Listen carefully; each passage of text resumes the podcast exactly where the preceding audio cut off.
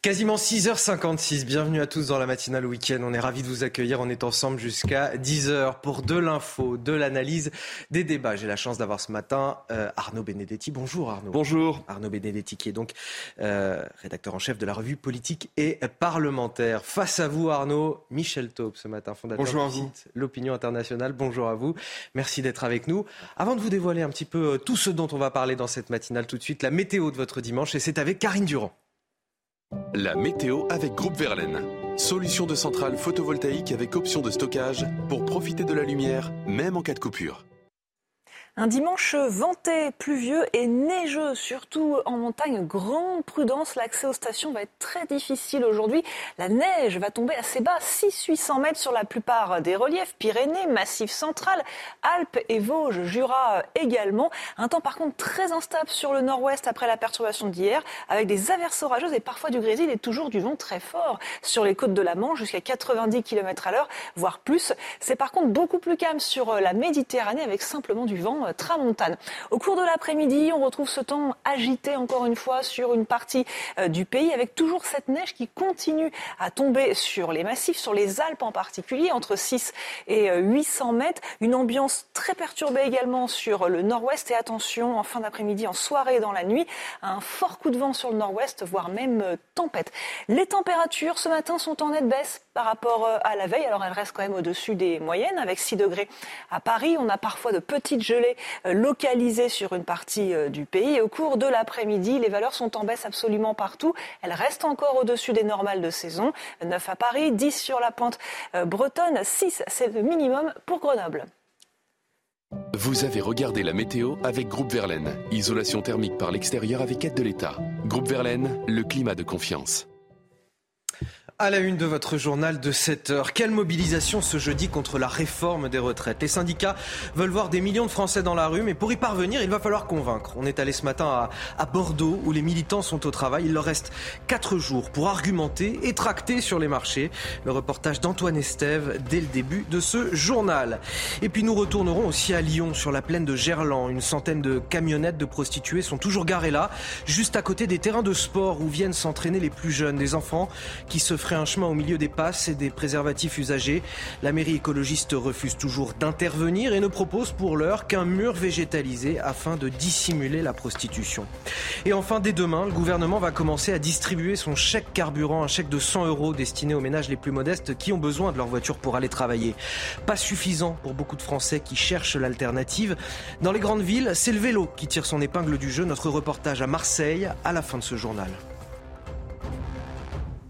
Et on commence donc avec euh, cette euh, mobilisation qui s'organise contre la réforme des retraites. Fabien Roussel, le patron du Parti communiste, exhorte un million de Français à déferler dans la rue jeudi prochain, le 19 janvier, première grande journée euh, de manifestation depuis l'annonce du contenu de la réforme. Une journée à l'appel des huit syndicats majoritaires du pays. C'est une première depuis dix ans. Alors dès ce week-end, ces syndicats se préparent évidemment, affûtent leurs arguments, tractent sur les marchés dans l'espoir de convaincre et de faire participer un maximum de Français à ce mouvement. Le reportage à Bordeaux est signé Antoine Estève. Au siège de la CGT à Bordeaux, fraîchement imprimés, les affiches et les prospectus sont prêts. Sur les réseaux sociaux aussi, les militants sont très nombreux à participer aux discussions sur les retraites. Ici, tout le monde veut une manifestation historique jeudi prochain. On peut présumer quand même d'une mobilisation massive et euh, certainement longue sur l'ensemble du territoire, donc dans les grandes métropoles, dans les plus petites métropoles, mais également dans les entreprises.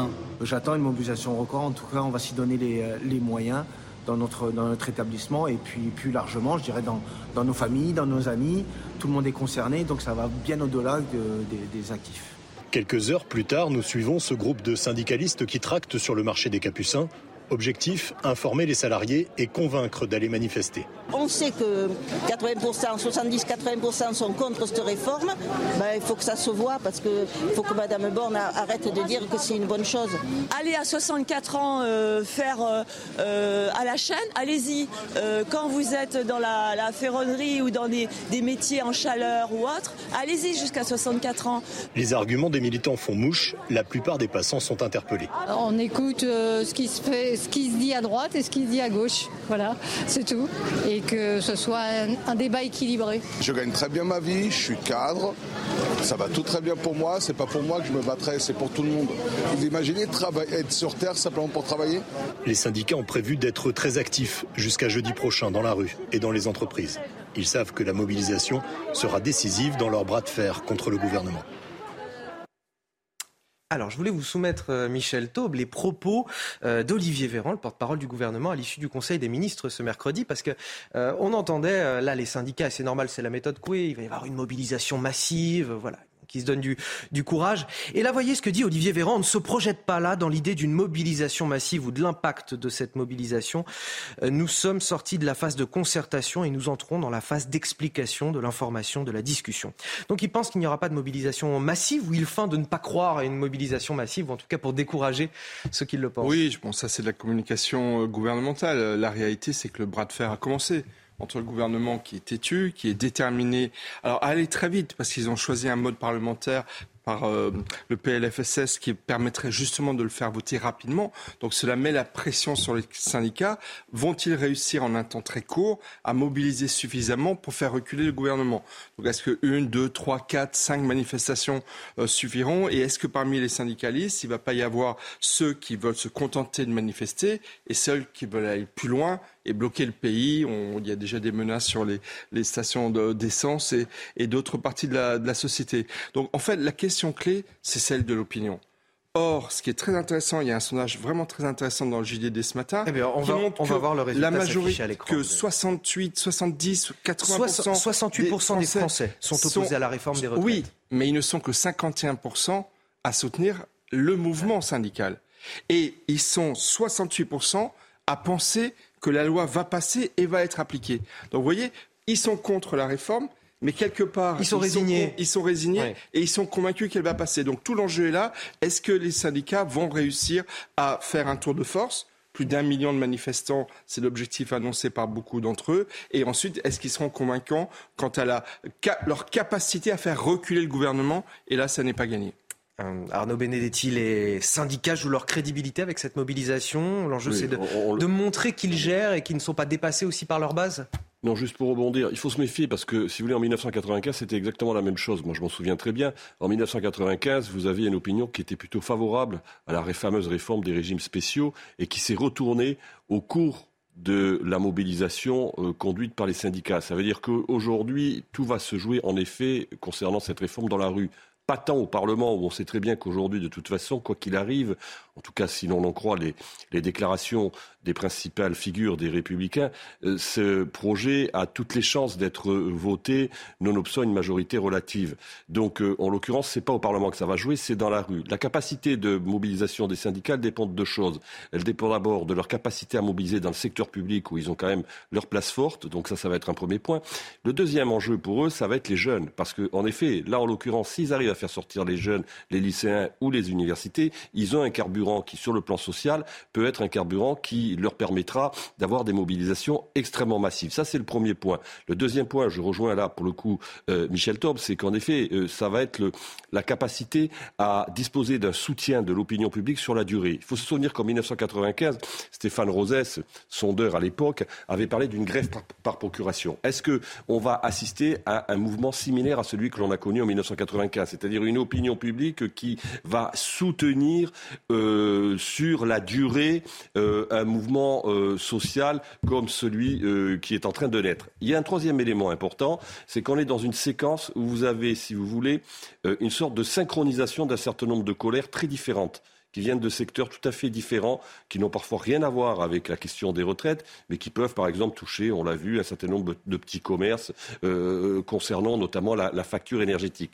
Donc, qu'on le veuille ou non, même si euh, M. Véran fait un peu preuve de forfanterie, on a l'habitude avec lui, c'est toujours la même chose, euh, il y a quand même malgré tout une fenêtre de tir aujourd'hui qui, sur le plan social et politique, est quand même particulièrement difficile pour l'exécutif et ça aura un impact, ça un impact sur le Parlement. Parce qu'une mobilisation sociale massive, une mobilisation sociale qui s'inscrit dans la durée, une mobilisation sociale soutenue par l'opinion publique, aura un effet sur le vote, y compris y compris des républicains. Bah, très bien, on va prendre la direction de l'Assemblée nationale justement. Écoutez Marine Le Pen, présidente euh, du groupe RN à l'Assemblée, qui dit comprendre les Français qui manifesteront contre la réforme des retraites sans appeler explicitement à rejoindre le mouvement. Qu'est-ce que cela veut dire selon vous? Tout d'abord, on l'écoute. Nous ne joueront pas les pompiers. Ils mettent le feu de manière parfaitement consciente au pays euh, et, donc ils assumeront euh, les conséquences de cette décision politique. Il y a en plus une mise en œuvre très brutale. Que vous vous rendez compte qu'il y a des Français qui vont euh, être obligés de travailler 4 ans de plus en l'espace de 10 ans.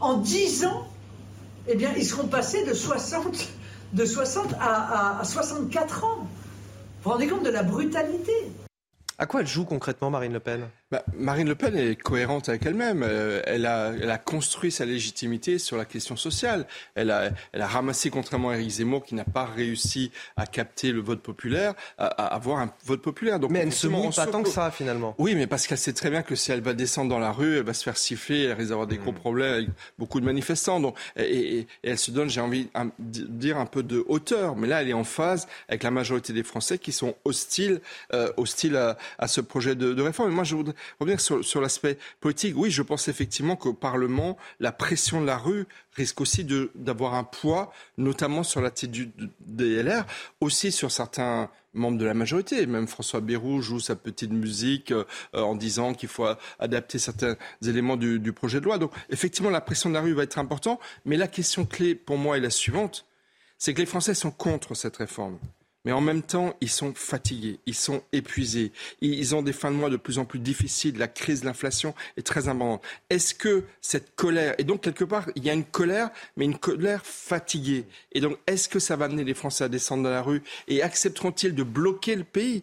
D'être de nouveau, par exemple, dans la capacité de mettre de l'essence dans... Ça, ça va être absolument décisif pour l'issue de ce mouvement. On, y reviendra à 7h30 puisqu'on ouvrira là-dessus justement. On va revenir à, à, Lyon sur la plaine de Gerland. Je vous en parlais en titre. On, vous avait emmené là-bas il y a quelques semaines déjà pour vous partager la colère des habitants car tout près des terrains de sport qui sont fréquentés par les plus jeunes, on trouve des dizaines et des dizaines de camionnettes de prostituées. Résultat, pour aller s'entraîner, bah, les enfants doivent se frayer un chemin euh, au milieu des passes tout en évitant les seringues et autres préservatifs usagés qui jonchent le sol et aujourd'hui, malgré ce constat accablant, euh, malgré les pétitions des parents, la mairie écologiste refuse encore et toujours de les déloger.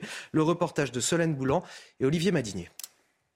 Il y a un mois, nous étions à la plaine des Jeux de Gerland, dans le 7e arrondissement de Lyon. Ici, des dizaines de camionnettes sont stationnées 24 heures sur 24 sur près d'un kilomètre. Un haut lieu de la prostitution lyonnaise, situé à quelques mètres d'un terrain de jeu. Après la pétition d'un collectif de riverains pour éloigner les camionnettes, plusieurs d'entre elles ont été délogées par la police, mais les enfants restent confrontés aux scènes de racolage. Ils voient tous les jours des femmes nues, euh, certains ont déjà vu des scènes de sexe, euh, camionnettes ouvertes. Il y a des gens bizarres qui rôdent autour de tout ça, il y a des voyeurs, il y a, vraiment une ambiance qui est, assez euh, oppressante. Donc il y a une violence psychologique dont ils sont victimes quotidiennement quand ils vont sur les terrains. Les membres du collectif dénoncent toujours le manque de prise en charge des prostituées par la mairie. On laisse ces pauvres femmes, ces pauvres prostituées euh, faire l'exercice euh, dans des conditions qui sont inhumaines. Euh, c'est insalubre, c'est pas digne. Il y a beaucoup de manque de dignité, de courage, beaucoup de manque de dignité et de courage de la part de la mairie de Lyon. Pour l'heure, la ville refuse de déloger les prostituées au nom de l'humanisme. Elle a entrepris la construction d'un mur végétalisé destiné à cacher les camionnettes. Les riverains réclament quant à eux des arrêtés d'interdiction de stationnement. Ah, étonnant procédé de la mairie Lyon qui veut cacher finalement la prostitution avec un mur végétalisé à 500 000 euros et qui dit ne pas vouloir déloger les prostituées par humanisme.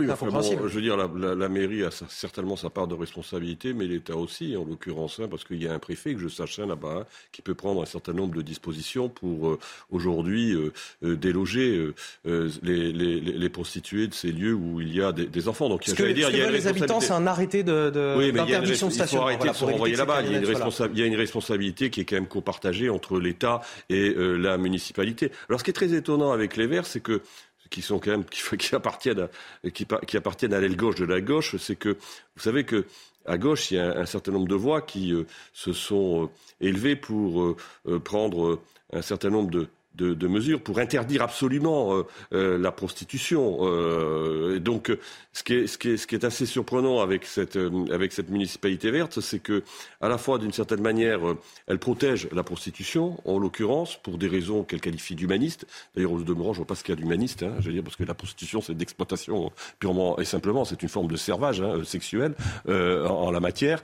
donc, je vois pas où est la dimension humaniste dans ces. non, l'idée, c'est qu'elle veut pas déplacer le problème. mais, bon, voilà, en même temps, il n'y a rien qui est fait pour les sortir de la rue. Le problème, le problème, c'est que vous avez des enfants, mais il y avait, il y a, pas qu'à Lyon.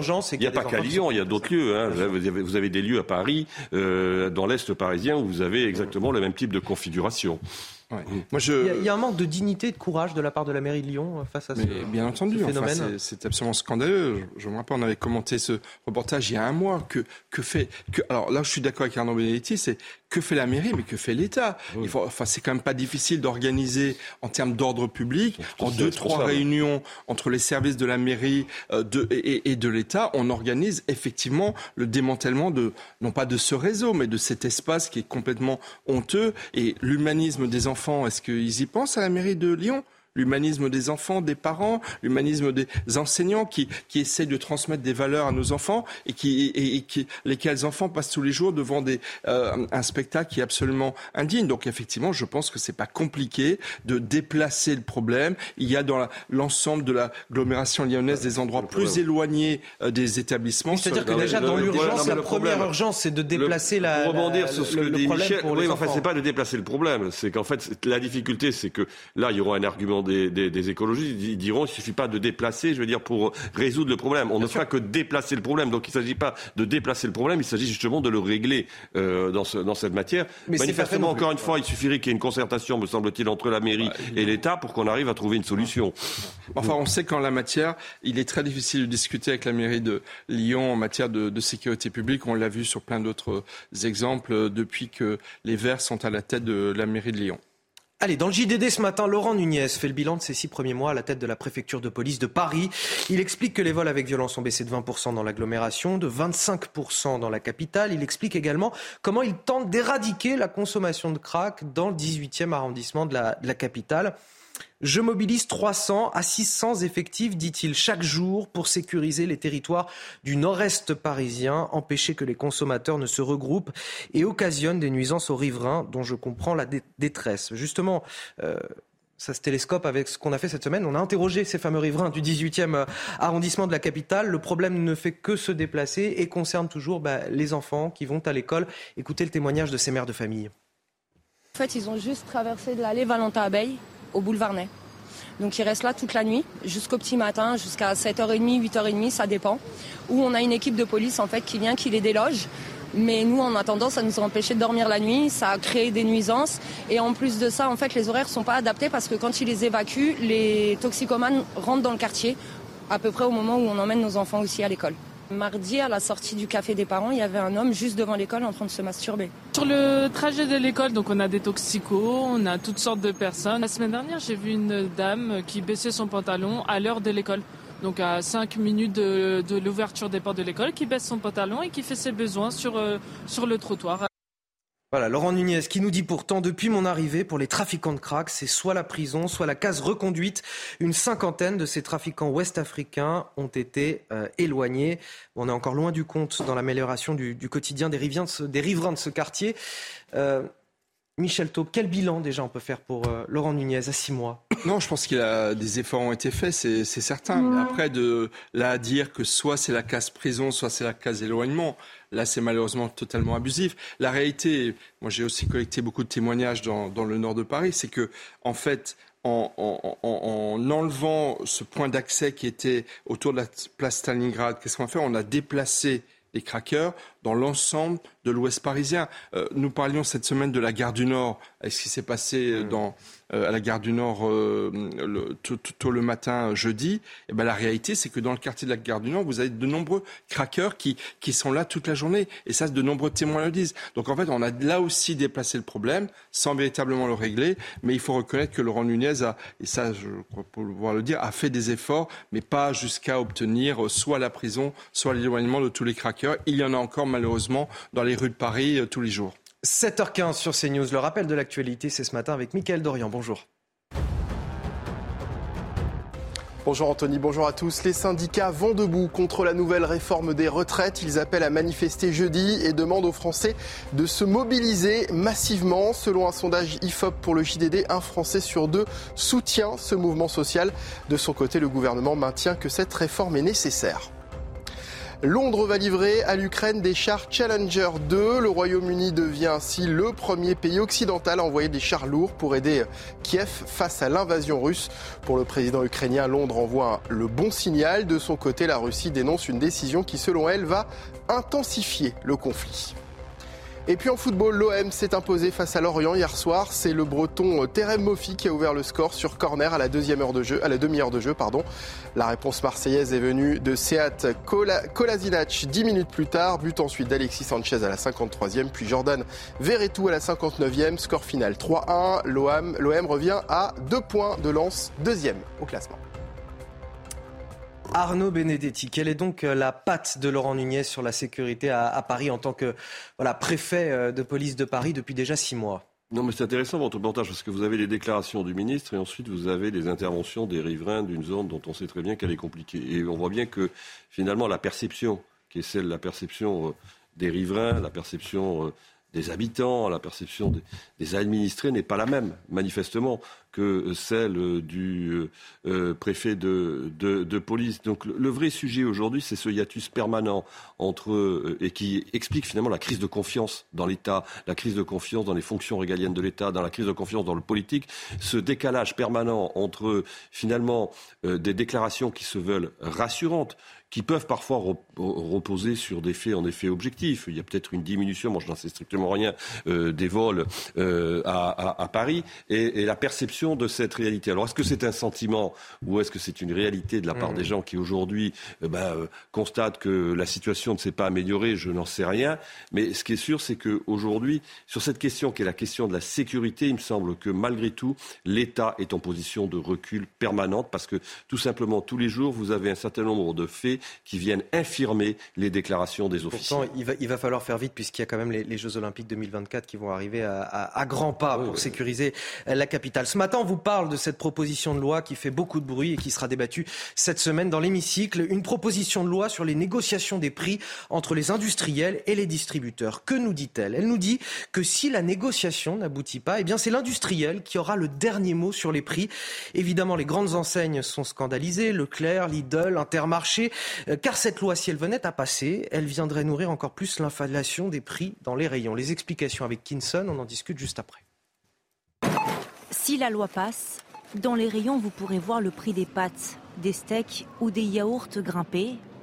Les distributeurs redoutent une spirale inflationniste. Sur Twitter, Michel-Édouard Leclerc évalue la hausse des tarifs entre 10 à 30% aux dépens des consommateurs. Il y a déjà 12 à 15 d'inflation. En 2023, on sait qu'on risque d'avoir au moins la même chose au vu des négociations commerciales qui viennent de s'ouvrir. Et là, on a un projet de loi qui tombe de nulle part, dans lequel on nous demande de rajouter encore de l'inflation au profit de simplement quelques grands groupes industriels. En pleine flambée inflationniste, les distributeurs craignent que les caddies se vident et que leurs clients voient à nouveau leur pouvoir d'achat diminuer. L'article qui suscite le plus de crispation vise à redéfinir la relation entre l'industriel et son client distributeur. Et si aucun accord n'est trouvé lors des négociations annuelles, le distributeur devra alors accepter les conditions tarifaires des industriels qui répercuteront la hausse de leurs coûts de production. Le dirigeant de Lidl France dénonce une proposition de loi pro-multinationale. Le rapporteur Renaissance, Frédéric Descrozaille, s'en défend. Je dis aux consommateurs, ne vous laissez pas compter fleurette par des gens qui ne vous disent pas que les marques qui appartiennent à la distribution, les MDD, sont celles sur lesquelles ils marchent de plus. La grande distribution sur les MDD, marques de distributeurs, elle fait des marges de 20 à 40 Les marges qu'elle écrase, ce sont celles des marques qui ne lui appartiennent pas. Le texte propose aussi de prolonger l'encadrement des promotions et le seuil de revente à perte qui oblige les distributeurs à vendre les produits alimentaires avec une marge minimale de 10%. Alors ça, c'est une proposition de loi qui peut mettre euh, le feu aux poudres. Oui, et qui annonce en fait un printemps rouge au niveau des prix, au niveau de l'inflation qui est déjà très importante, mais qui exploserait encore plus. 10 à 30 supplémentaires, nous dit Michel ah, Leclerc. Ce serait terrible. Absolument, et d'autres distributeurs le, le, disent aussi. C'est absolument inadmissible. Donc il faut espérer que cette mobilisation euh, générale va faire reculer le gouvernement. Là encore, c'est un signe de la déconnexion euh, des autorités publiques vis-à-vis -vis de la réalité. On nous dit qu'en 2022, il y a eu 6,9 d'inflation dans l'ensemble du pays. Mais pour les plus démunis et les, plus, et les classes moyennes, c'est pas 6,9%. On en est à certainement plus 10, plus 15% sur les, tous les produits de consommation courante. Donc cette loi a été inadmissible. En même temps, j'aimerais juste dire une chose. Vous le montriez hier, c'est très important. Par exemple, les producteurs de pommes certains arrêtent de travailler parce qu'ils ne sont pas assez rémunérés. Donc bah aussi, il faut penser aux agriculteurs, aux producteurs qui, eux, sont très très mal rémunérés. Pensons plus à eux peut-être qu'à la grande distribution. C'est à partir de demain que le gouvernement va commencer à distribuer son chèque carburant, un chèque de 100 euros destiné aux ménages les plus modestes qui ont besoin de leur voiture pour aller travailler. 100 euros pour l'année entière, bon, c'est pas beaucoup. 100 euros, euh, alors que la remise à la pompe a, pris fin au 1er janvier dernier. Euh, ceux qu'ils peuvent, essentiellement dans des grandes villes, se tournent vers d'autres moyens de transport comme le vélo. Regardez ce reportage à Marseille, signé Stéphanie Rouquier. Avec la fin des remises à la pompe, la facture a du mal à passer pour les automobilistes. Oh, c'est un complément de, de 50 euros, enfin 49, un complément. C'est juste un complément j'avais la moitié du réservoir. Donc si on fait le, plein, ça fait 120 euros le plein en tout. on a quand même du mal à joindre les deux bouts à la fin du mois. Et avec le prix d'achat du véhicule, l'assurance, les parkings, la voiture coûte plusieurs centaines d'euros par mois aux usagers. Alors dans les grandes villes, comme ici à Marseille, ils sont nombreux à chercher une alternative. Dans cette boutique de cycle, le gérant voit passer 10 à 20 personnes tous les mois qui choisissent le vélo. Récemment, sa propre famille a même fait le grand saut. Et vous avez dit adieu à la voiture? Moi, j'en ai plus qu'une. Deux vélos électriques, gain de temps, pouvoir se faufiler en faisant attention. La santé, mine de rien, un quart d'heure par-ci, un quart d'heure par-là, 20 minutes, une demi-heure le matin, le soir. Euh, la santé personnelle. Et puis après, respect de l'environnement. En abandonnant une voiture sur les deux que comptait son foyer, Laurent économise plus de 100 euros par mois. Aujourd'hui, 3% des déplacements dans la cité phocéenne se font à vélo. Les Français sont 51% à soutenir la journée d'action qui s'annonce jeudi prochain contre la réforme des retraites. Un pays clairement divisé. C'est donc la bataille de l'opinion qui démarre entre les syndicats et le gouvernement. On en parle avec mes deux invités juste après la pause dans un instant. De retour dans la matinale week-end, on est ensemble jusqu'à 10h. Je suis toujours avec Michel Taube et Arnaud Benedetti pour commenter l'actualité. Voici les titres de votre journal de 7h30. À la une, cette question. Les Français sont-ils prêts à supporter de nouvelles grèves, de nouveaux blocages dans le pays? Selon un sondage IFOP pour le journal du dimanche, les Français sont 51% à soutenir la journée d'action qui s'annonce jeudi prochain contre la réforme des retraites.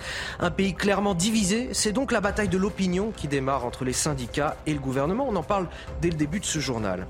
On vous montrera aussi ce matin le quotidien invivable des habitants d'une cité de Champigny en région parisienne, avec des parties communes squattées par des bandes de jeunes qui s'adonnent à divers trafics. Les habitants vivent dans la peur. Des incendies à répétition se sont même déclarés dans le local à poubelle. Ils mettent évidemment en danger l'immeuble tout entier. Le reportage à suivre. Et enfin, avec l'inflation qui frappe nos porte-monnaies, les soldes démarrent dans une atmosphère morose cette semaine. Un mot d'ordre pour les consommateurs, acheter utile. Quelles sont vos priorités dans les achats Nous sommes allés vous poser la question. Mais tout d'abord, J-4 avant la grève qui s'annonce lance lancé par les syndicats, l'ensemble des syndicats contre la réforme des, retraites. Ce sera jeudi prochain, le 19 janvier. Philippe Martinez, le leader de la CGT, espère voir des millions de Français dans la rue. D'ailleurs, pour vous, cette journée va s'annoncer particulièrement compliquée avec des secteurs clés qui sont mobilisés. Les transports, les raffineries, l'éducation, la santé. Il va falloir être prévoyant, anticiper ou reporter aussi vos déplacements. Alors, on s'est posé la question ce matin. Comment appréhendez-vous cette gronde sociale qui ne fait que commencer? Êtes-vous prêt aussi à supporter de nouvelles grèves avec des désagréments agrément quotidien. Élément de réponse avec ce reportage d'Alexis Vallée et Dorine Jarnias. Les Français contre la réforme des retraites, mais pas forcément pour la grève. Dans le dernier sondage de l'IFOP pour le journal du dimanche, 51% des Français soutiennent les manifestations du 19 janvier prochain. Je comprends qu'on ne soit pas d'accord, mais j'ai pas envie qu'en manifestant, ils mettent en péril euh, les autres. Moi, personnellement, je le ferai pas. Après, je comprends les gens qui, descendent dans la rue pour manifester. Le résultat des grèves aujourd'hui, on voit que c'est dans un sens unique malheureusement. Donc je ne sais pas après si ça va donner des, des résultats. En tout cas, la mobilisation va peut-être faire bouger les lignes, mais bon, je ne crois pas trop. Ce jeudi, la grève risque d'impacter fortement le pays. Santé, fonction publique, éducation, transport ou commerce, de nombreux secteurs sont concernés, y compris les stations-service. Un jour de grève, ça passe. Deux jours de grève prévus, ça va coincer un peu. Et, là, les 72 heures de grève, à mon avis, ils vont pas passer. Ça me dérange beaucoup. Je ne suis pas le seul. Je ne suis pas le seul à être dérangé par ce problème de grève. Je comprends la grève mais on l'a subi. Malgré l'annonce d'une forte mobilisation, les Français semblent résignés à cette réforme des retraites. 68% d'entre eux pensent qu'elle sera votée et appliquée. Ah oui, 51% de Français qui soutiennent la journée de mobilisation. Et c'est vrai que vous l'avez dit tout à l'heure, Michel Taube, ça s'explique aussi euh, par le fait qu'on a une majorité de Français qui sont résignés euh, et, qui savent que le gouvernement va vouloir passer coûte que coûte. 68% des Français euh, pensent que la réforme Macron passera malgré tout. C'est donc la bataille de l'opinion qui commence? Clairement, oui, c'est la bataille de l'opinion. Mais l'opinion, pour l'instant, alors vous savez, il y, a, plusieurs, il y a eu plusieurs sondages l'opinion est majoritairement hostile à cette réforme. Ça, c'est une réalité. Ensuite, c'est parce que l'opinion est hostile à cette réforme que ça garantira des mobilisations euh, dans la rue, des mobilisations massives. Euh, l'enjeu pour les syndicats, c'est finalement d'avoir une mobilisation qui euh, tangente dès la première journée de mobilisation le 1 million de personnes dans la, rue. Ce qui, en effet, là, pour le coup, serait un, un coup de semence pour le, pour le gouvernement. Ensuite, la question, c'est que si vous voulez, c'est le soutien sur la durée de l'opinion publique au, mouvement social. parce qu'ils sont, sont prêts, les Français, à supporter les grèves, les blocages, Le problème, c'est qu'après, vous, vous, avez une espèce de, paradoxe qui est très français, c'est qu'on est contre, mais en même temps, on ne veut pas que cette opposition nous gêne dans notre vie euh, quotidienne. On retrouve là, euh, si vous voulez, cet individualisme très français. Ensuite, vous savez, les dynamiques sociales, on ne sait jamais comment ça peut, ça peut, ça peut tourner euh, en la matière. Encore une fois, on a eu des, des, des mouvements sociaux qui n'étaient pas au début soutenus fortement par l'opinion et qui, en fonction de la réponse qu'apportera aussi le gouvernement à ce mouvement social, peuvent éventuellement, d'une certaine façon, à un moment donné, euh, venir, euh, j'allais dire, abonder euh, le, le, mouvement social. Donc c'est pour ça que, pour l'instant, on est dans une espèce d'entre-deux. On ne sait pas trop comment tout cela va tourner. Et je crois qu'il faut être très prudent à la fois sur la façon dont le gouvernement réussira à tenir sa réforme, oui ou non, et la façon dont les mouvements menés par les les syndicats pourront aller, euh, disons, euh, jusqu'au jusqu'au bout de leur mobilisation. La lassitude des Français à l'égard de potentielles grèves, blocages euh, qui pourraient survenir dans les prochaines semaines, les prochains mois, ça irait plutôt en faveur des syndicats ou du gouvernement? Peut-être plutôt de, du gouvernement qui, s'il compte jouer sur l'usure dans, dans, la durée de la. Ah bah c'est clairement la stratégie du gouvernement, c'est certain. Mais est-ce que, se rappelle quand même, est-ce que c'est la bonne pour, bah, pour, le gouvernement On se rappelle quand même de l'effet qu'a eu le blocage des raffineries, des stations d'essence sur les Français en décembre dernier pour les fêtes, la grève surprise euh, de la SNCF qui a mis en, difficulté des centaines de milliers de nos concitoyens. Et on a vu l'impact que ça a eu au niveau de justement de l'opinion. Donc effectivement, encore une fois, euh, est-ce que une, deux, trois, quatre, cinq grandes manifestations suffiraient à faire reculer le gouvernement? Moi, je suis convaincu que vous avez notamment à la CGT des partisans d'un bras de fer beaucoup plus dur avec le gouvernement, donc d'un blocage du pays. Et à ce moment-là, à ce moment-là, est-ce que l'opinion va suivre? Encore une fois, l'opinion publique est très largement contre cette réforme, mais elle n'est qu'à 51% pour cette mobilisation. Et en plus, c'était davantage lors des précédentes réformes. Absolument. Les, et en plus, des retraites, par une forme de résignation, les Français sont assez convaincus que la réforme va finir, finir par passer. Donc, effectivement, je pense que le, la fin de l'hiver et le printemps vont être très très durs en matière de mobilisation sociale, mais, mais le bras de fer, les orgueils euh, entre Macron d'un côté, la CGT de l'autre et les autres syndicats risquent de mettre les Français en difficulté pendant quelques semaines. Allez, on vous emmène ce matin dans l'enfer d'une cité de Champigny-sur-Marne, c'est en région parisienne.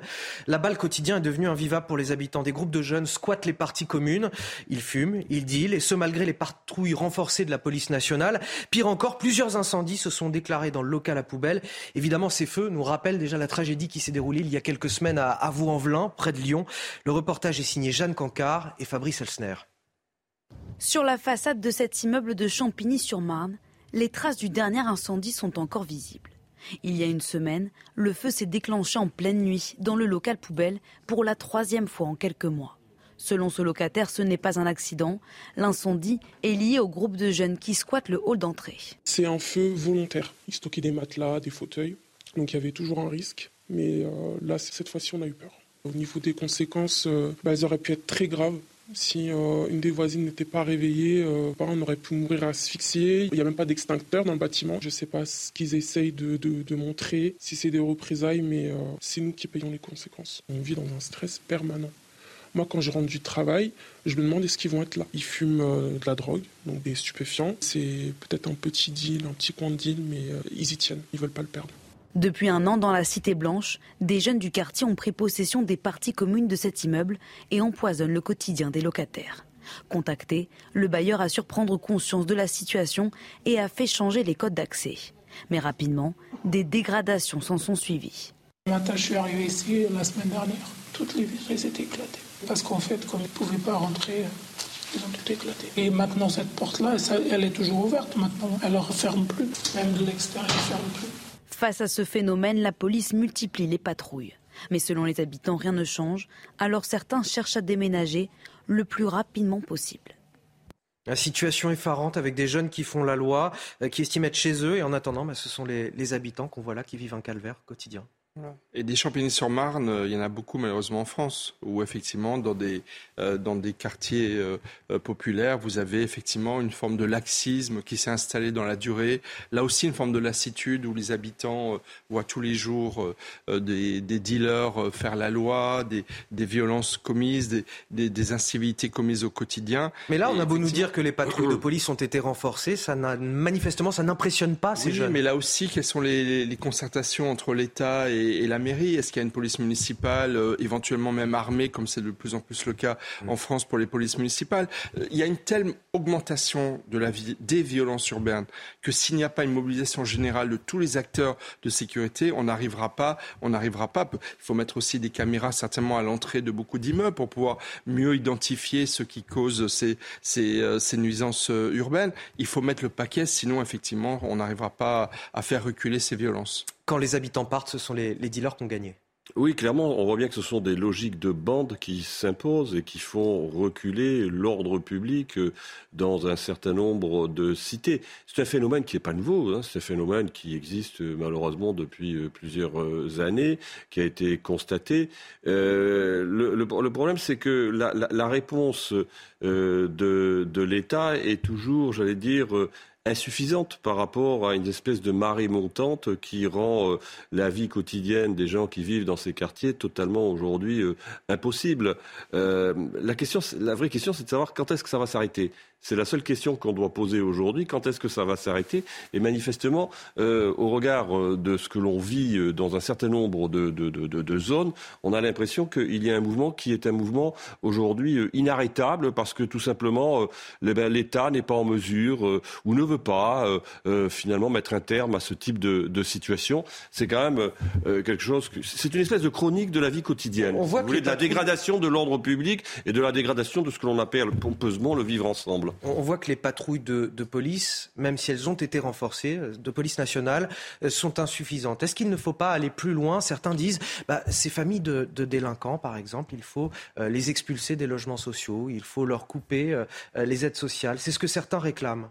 Bah, moi, je suis plutôt euh, favorable. Je veux dire, euh, le fait d'accéder à un logement social, c'est bénéficier du soutien de la, collectivité, euh, d'aide de, la part de, la société. Mais il y a des exemples où les efforts marchent. Choisis le roi, ou sur le plan de la sécurité, la multiplication des caméras de vidéosurveillance a fait reculer la violence. Pourquoi ne mettrions-nous pas dans ces quartiers populaires des caméras de vidéosurveillance pour pouvoir mieux verbaliser directement les auteurs ou leurs familles de ces violences urbaines pour pouvoir justement euh, faire une pression et les dissuader davantage. Encore une fois, c'est toute la chaîne de la prévention, de la répression et du suivi éducatif et social qui doit être mis en place. Sinon, effectivement, on n'y arrive pas. Mais ça suppose que tous les acteurs locaux y participent, que la mairie de Champigny-sur-Marne, avec la préfecture, euh, soit main dans la main pour, pour agir. Et je ne suis pas certain que ce soit toujours le cas. il faut responsabiliser les familles de ces jeunes délinquants ou pas? En tout cas, c'est là aussi, c'est un serpent de mer. On voit bien qu'il y a un certain nombre de politiques, il y a un certain nombre de politiques qui le pensent. Moi, je crois qu'en effet, à un moment donné, la responsabilité, malgré tout, je veux dire, elle s'applique aux parents. Ces enfants ont des parents. C'est le rôle des parents aussi, à un moment donné, de tenir leurs enfants. Euh, s'ils ne sont pas tenus, c'est que les parents n'ont pas fait leur job. Donc, euh, en la matière, la responsabilité parentale, peut-être, est une solution. C'est certainement pas la seule, la seule.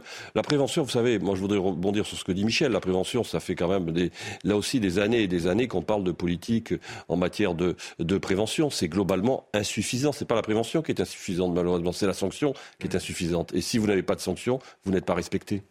Allez, je voudrais vous parler de cette euh, initiative qui pourrait venir changer la vie quotidienne euh, des prisonniers en France. Les LR ont déposé une proposition de loi visant à mieux responsabiliser les détenus. L'objectif, c'est notamment de leur faire payer la moitié du coût financier de leur incarcération, ce qui allégerait euh, effectivement leur poids sur les finances publiques. On écoute la députée LR à l'origine de cette proposition de loi. C'est Christine Dantorny. Elle nous explique tout cela en détail. Regardez. Un détenu coûte 110 euros par jour à l'État. Et ce que je veux, c'est qu'ils participent à hauteur de 55 euros sachant qu'il y a plus de 72 000 détenus en France, c'est un coût par an approximatif de 3 milliards d'euros pour l'État. Et euh, c'est un système qui serait bénéfique pour tout le monde, puisque effectivement cela allégerait euh, les dépenses de l'État et en contrepartie, euh, pour les détenus, cela favoriserait finalement eh bien, leur réinsertion et également cela permettrait de les responsabiliser.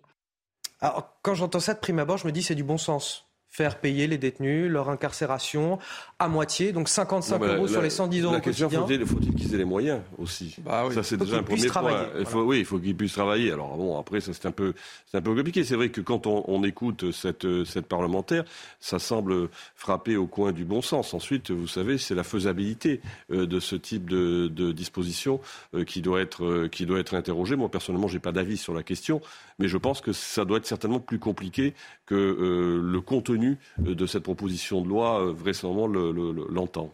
Elle dit qu'il y a 72 000 détenus aujourd'hui qui coûtent euh, environ 3 milliards d'euros à l'État. Ce serait une bonne solution selon vous?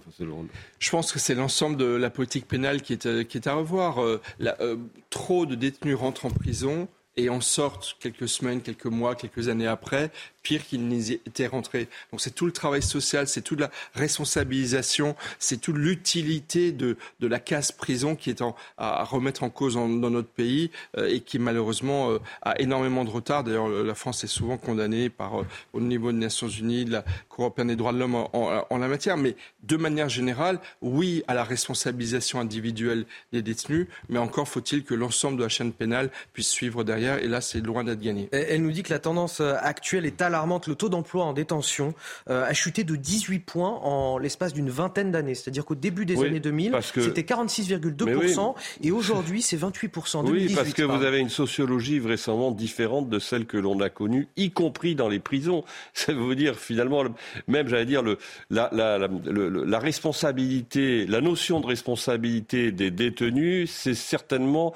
euh, amoindri par rapport à la population carcérale que nous avions il y a 30 ans. Je ne dis pas que la population carcérale il y a 30 ans était, était, était, était moralement euh, meilleure que celle que l'on a aujourd'hui, mais malgré tout, ça traduit là aussi, jusque dans le, dans le, j'allais dire, dans le milieu carcéral, ça traduit la dégradation finalement des, des mœurs publiques, euh, et c'est ce qui explique vraiment cette situation. Oui, en, même temps, dans l'administration pénitentiaire, euh, tous les services sociaux, d'accompagnement social, de trouver du boulot pour les détenus sont tellement démunis, ont tellement peu de moyens, sont tellement peu reconnus qu'encore une fois, pour leur trouver du boulot, pour les rémunérer, pour les euh, responsabiliser, il manque euh, du personnel pour, pour pouvoir le faire. Donc c'est aussi un peu un débat théorique au vu de, euh, de, la, de l'état du système pénitentiaire français. 7h45 sur CNews, c'est l'heure du rappel de l'actualité. C'est avec Mickaël Dorian. Depuis mardi, on connaît les contours de la nouvelle réforme des retraites promise par Emmanuel Macron, une réforme à laquelle les Français semblent majoritairement opposés. Selon un sondage IFOP pour le JDD, 71% des Français sont contre le recul de l'âge légal de départ à la retraite de 62 à 64 ans. En réponse aux mesures annoncées par Elisabeth Borne, les organisations syndicales appellent à manifester ce jeudi. Au moins 60 000 morts du Covid dans les hôpitaux en Chine en seulement un mois, un bilan qui ne tient pas compte des décès enregistrés en dehors des structures médicales. Depuis la levée des restrictions sanitaires dans le pays début décembre, le nombre de malades a connu une forte croissance. À noter qu'à l'approche du nouvel an chinois, les cas de contamination pourraient continuer d'exploser. Et puis Noël Legrette n'a pas fini de faire parler de lui. Les inspecteurs chargés de l'audit sur la Fédération française de football ont émis un signalement à la justice pour un éventuel outrage sexiste commis par le président de la FFF. Un signalement émis par le témoignage de l'agente de plusieurs internationales françaises. Noël Legrette s'étonne de son côté des fuites dans ce dossier. Allez, on va finir ce journal avec les soldes d'hiver qui ont débuté ce mercredi pour une durée de 4 semaines. Comme c'est le tout premier week-end, on a voulu savoir comment ça se passait un petit peu dans les magasins. Messieurs, je ne sais pas si vous avez eu, été faire les soldes ce samedi. Pas encore, mais bientôt. Pas encore. Non, pas non, Non pas, non plus. Euh, alors, on a voulu savoir un petit peu euh, vers quel type de produits euh, les Français ont, ont voulu se tourner euh, cette fois-ci. Et semble-t-il, cet hiver, avec le contexte euh, de l'inflation, bah, vous avez décidé d'acheter utile. C'est ce qu'ont pu constater nos journalistes Charles Pousseau, Dorine Jarnias, avec euh, Mathilde Couvillier-Flornois. Cette année, pour les soldes, on réfléchit deux fois avant d'acheter. Fait un petit peu plus attention à ses sous en ce moment, c'est certain, et on surveille euh, les, les éventuelles offres qu'il peut y avoir sur des produits euh, qu'on n'a pas forcément l'habitude d'acheter au quotidien. Et là, vous avez acheté quoi, vous? Des casseroles. Euh, Le début des soldes, on vient voir ce qu'il y a et si on peut en profiter. Mais il faut aussi que ça soit une nécessité, donc on fait attention de ne pas acheter n'importe quoi, n'importe quand. La saison des prix cassés risque d'être perturbée par la baisse du pouvoir d'achat. Selon l'INSEE, l'indice des prix à la consommation devrait atteindre un pic de 7% en ce début d'année.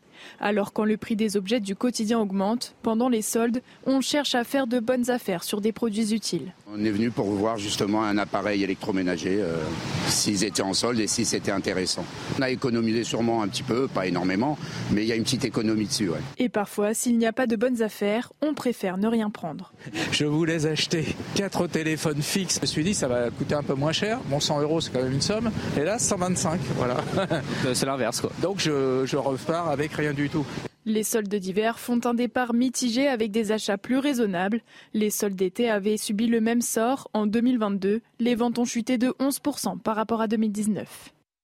Alors voilà, normalement les soldes c'est le moment où on se fait plaisir, où on achète des choses moins chères, euh, qu'on avait envie de s'acheter peut-être depuis euh, longtemps. Là, on se rend compte que finalement on profite de ces soldes pour acheter des choses dont on avait Ah oui. vraiment besoin euh, à un moment donné, qu'on ne pouvait pas s'offrir à cause du contexte économique actuel, celui de l'inflation.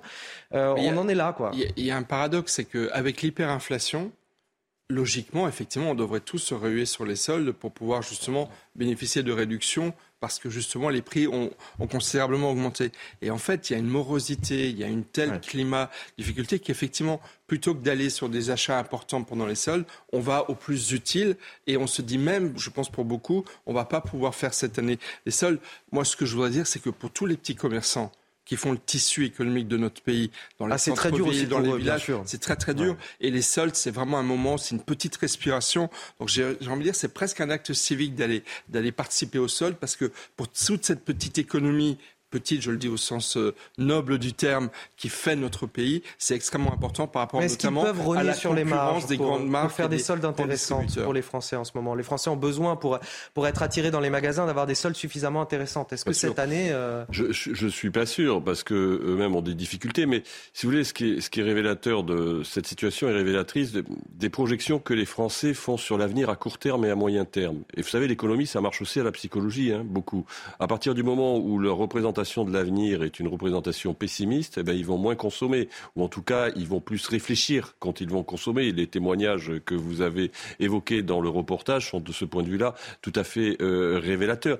Donc c'est un peu le, le serpent qui se mord la queue. L'inflation, euh, l'inflation fait que le pouvoir d'achat euh, des Français euh, est rogné. Le pouvoir d'achat étant rogné, eh ben ils vont aller moins acheter, moins consommer, et donc euh, on, on, on- j'allais dire, on génère une spirale qui est une spirale qui, sur le plan de l'économie, finit par avoir des effets qui sont en effet des effets euh, euh, assez euh, assez corrosifs. Et on est aujourd'hui dans ce dans ce contexte-là. Et ça va être une difficulté parce que manifestement, si vous voulez, l'inflation là aussi s'installe dans la durée quoi qu'en dise le, gouvernement, et c'est de savoir comment finalement les, ménages, comment l'opinion, comment les acteurs économiques que sont les consommateurs vont pouvoir justement eux-mêmes, j'allais dire, métaboliser cette, cette durée de l'inflation. Allez, pour finir, la Ligue 1 de football, Lyon s'incline face à Strasbourg et s'enfonce un petit peu plus dans la crise. Cette année, les hommes n'ont pas fini de bouger. Votre programme sport avec Newman. Lyon s'enfonce, toujours pas de réaction ni de succès en 2023 en Ligue 1, déjà battu à domicile par Clermont, puis tenu en échec à Nantes. L'OL cède de nouveau au Groupama Stadium face à Strasbourg. Deux buts en trois minutes. La reprise magnifique d'Aoulou, puis euh, le cafouillage des Lyonnais qui va profiter à Diallo. Malgré le pénalty de Lacazette avant la pause, Lyon ne revient pas et s'incline 2-1. Strasbourg respire après avoir tenu en échec le Dauphin lance mercredi. Deuxième victoire de la saison enfin pour le Racing, après celle à Angers le 9 octobre lors de la dixième journée.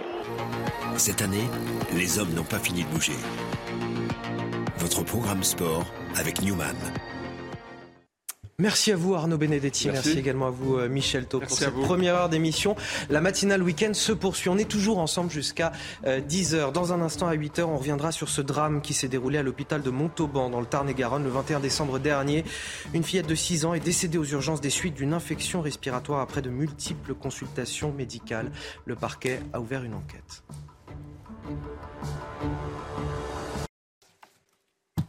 De retour dans la matinale week-end, 7h59, la météo avec Karine Durand. La météo avec Groupe Verlaine. Solution de centrale photovoltaïque avec option de stockage pour profiter de la lumière, même en cas de coupure. Un temps de plus en plus hivernal envahit le pays avec de la neige à basse altitude hein, sur tous les reliefs entre 6 et 800 mètres aujourd'hui, à la fois sur les Pyrénées, le Massif central, les Alpes également. Attention au nord-ouest, les pluies sont moins fortes qu'hier, mais on a beaucoup d'instabilité, des averses orageuses, parfois du grésil et surtout du vent encore une fois à 90 km à l'heure. Euh, Le long des côtes, c'est plus calme en Méditerranée avec un peu de tramontane euh, quand même. Au cours de l'après-midi, on retrouve globalement les mêmes conditions, peu moins de neige quand même en montagne, mais on a encore quelques flocons sur tous les massifs et toujours ces averses sur tout l'ouest du pays.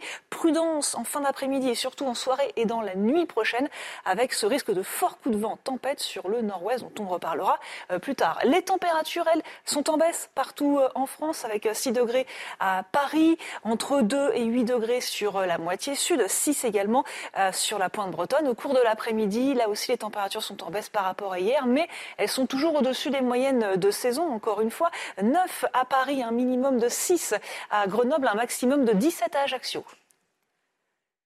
Vous avez regardé la météo avec Groupe Verlaine. Isolation thermique par l'extérieur avec aide de l'État. Groupe Verlaine, le climat de confiance.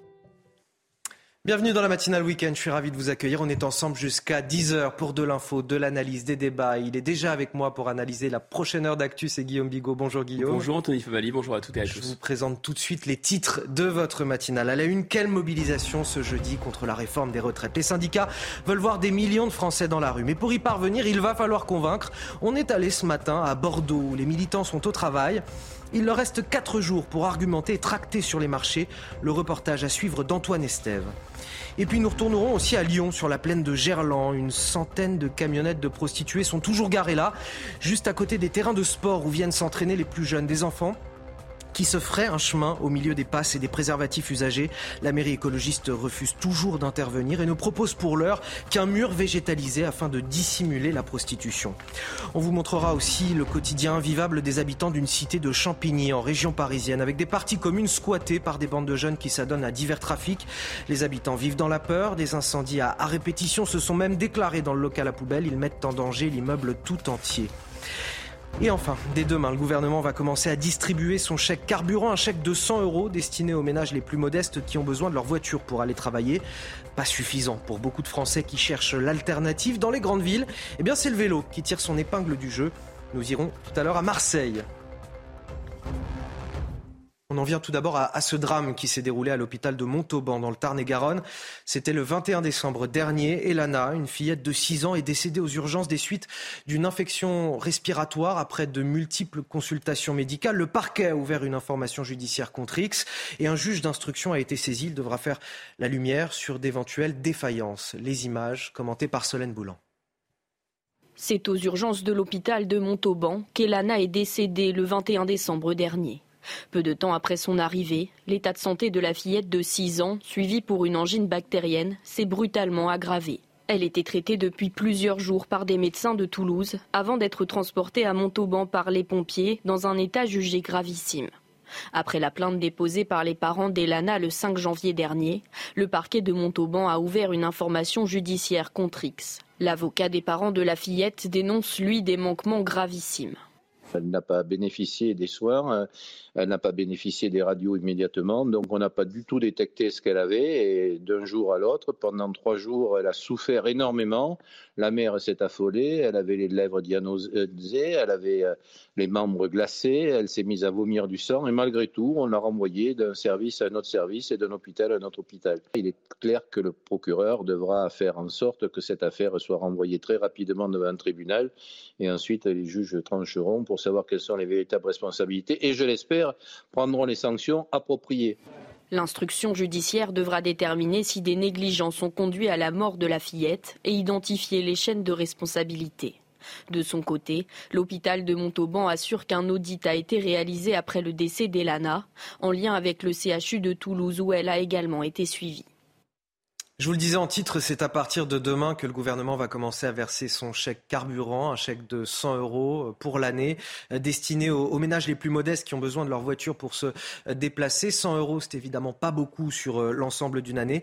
Alors que la remise à la pompe a pris fin au 1er janvier, ceux qui le peuvent, essentiellement dans les grandes villes, essayent de trouver des alternatives, d'autres moyens de transport comme le vélo. Regardez notre reportage à Marseille, signé Stéphanie Rouquier. Avec la fin des remises à la pompe, la facture a du mal à passer pour les automobilistes. Oh, c'est un complément de, 50 euros, enfin 49, un complément. C'est juste un complément. J'avais la moitié du réservoir, donc si on fait le, plein, ça fait 120 euros le plein en tout. On a quand même du mal à joindre les deux bouts à la fin du mois. Et avec le prix d'achat du véhicule, l'assurance, les parkings, la voiture coûte plusieurs centaines d'euros par mois aux usagers.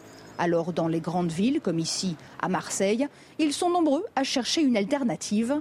Dans cette boutique de cycle, le gérant voit passer 10 à 20 personnes tous les mois qui choisissent le vélo. Récemment, sa propre famille a même fait le grand saut. Et vous avez dit adieu à la voiture? Moi j'en ai plus qu'une, deux vélos électriques, gain de temps, pouvoir se faufiler en faisant attention, la santé, mine de rien, un quart d'heure par-ci, un quart d'heure par-là, 20 minutes, une demi-heure le matin, le soir, euh, la santé personnelle, et puis après, respect de l'environnement. En abandonnant une voiture sur les deux que comptait son foyer, Laurent économise plus de 100 euros par mois. Aujourd'hui, 3% des déplacements dans la cité phocéenne se font à vélo. Allez, restez avec nous sur CNews. Dans un instant, à 8h10, ce sera l'heure de Face à Bigot avec Guillaume Bigot pour commenter, décrypter l'actualité. On aura 45 minutes. On parlera notamment de cette mobilisation contre la réforme des retraites. Les syndicats qui veulent voir des millions de Français dans la rue. Mais pour y parvenir, forcément, il va falloir convaincre, d'autant plus que, euh, voilà, 51 des, des Français, selon un sondage IFOP pour le journal du dimanche, soutiennent euh, cette euh, mobilisation. On a une France qui est véritablement divisée. On, verra les tenants et les aboutissants donc, de cette mobilisation jeudi, jeudi 19 janvier, avec Guillaume Bigot, dans un instant, dans Face à Bigot. Tout de suite.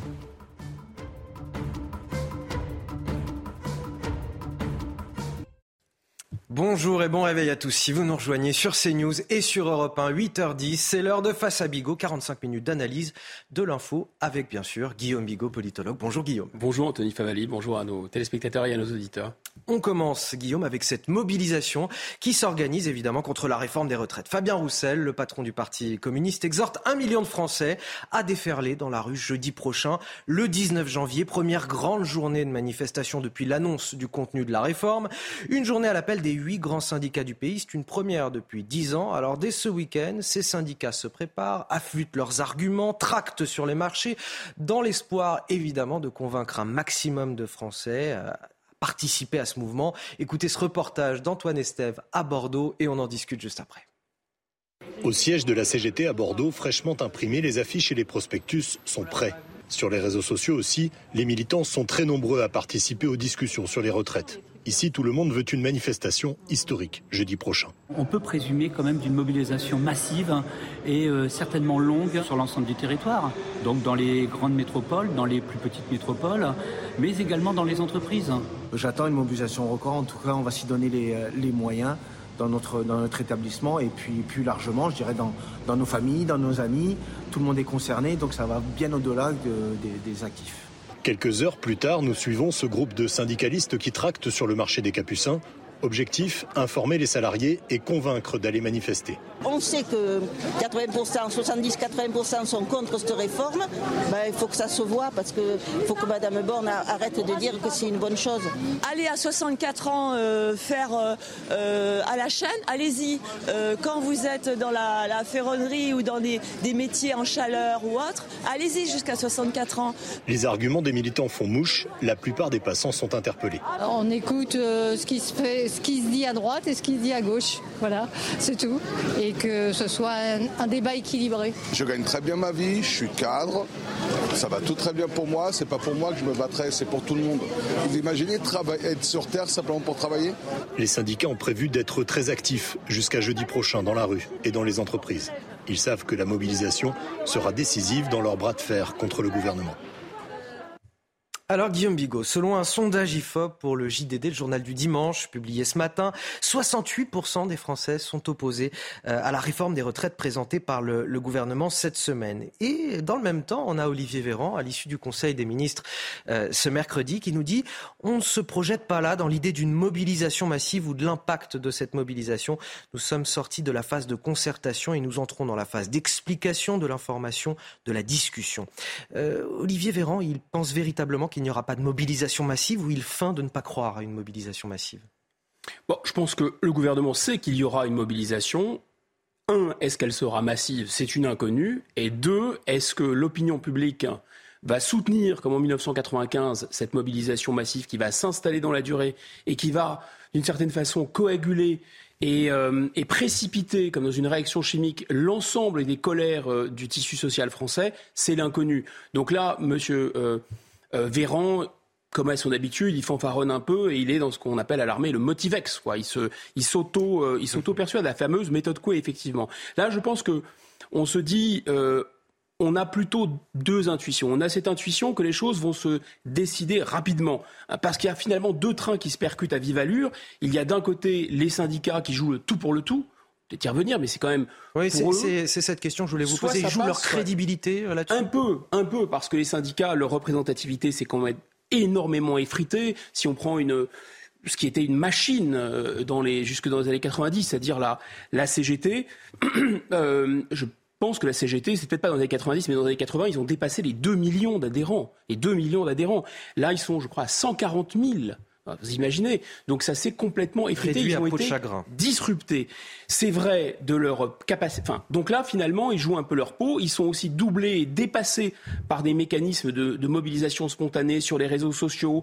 Euh, vous savez, ces fameuses coordinations dont on Ce a qu'on appelle la gilet jaunisation de, de, la société. Un, peu comme ça, la mobilisation sociale. avec la Facebookisation, l'Instagramisation du processus. On peut lui donner plein de noms, effectivement. C'est-à-dire qu'il y a des, des, phénomènes spontanés et donc ils ont cette attitude de, euh, de dire bah, comme je suis, comme je veux prendre leur tête, je suis le mouvement. Donc ils courent après les mouvements. Donc les syndicats, et on a bien vu aussi le phénomène de la CFDT qui était sur une ligne réformiste, qui était plutôt pour la réforme des retraites, qui finalement a fait bloc. Donc là, les syndicats font bloc, les syndicats jouent un peu euh, euh, le tout pour le tout. Donc ça, c'est le premier train. Et le deuxième train qui, qui, se, qui va à vive allure, c'est le gouvernement qui lui aussi joue le tout pour le tout parce que soit ça passe, soit ça casse, et il faut aller très vite. Et ils ont choisi d'ailleurs, Madame Borne a choisi une méthode, une méthode accélérée, euh, la PLFSS, et donc là, ça va, on se dit que ça va se jouer jeudi, et on se dit aussi que si jeudi ce n'est pas réussi, finalement ça va, ça va se tasser. Et on se dit également que finalement les Français sont assez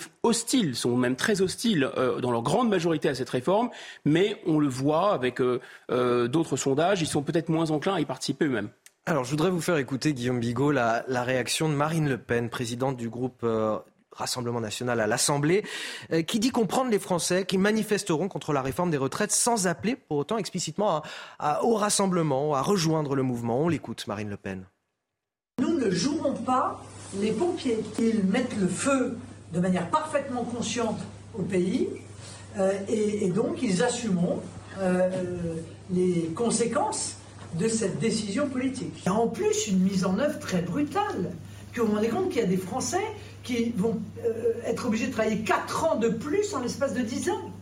En 10 ans, eh bien, ils seront passés de 60, de 60 à, 64 ans. Vous vous rendez compte de la brutalité Qu'est-ce qu'elle fait concrètement, Marine Le Pen? Elle essaye de se placer au-dessus de la mêlée euh?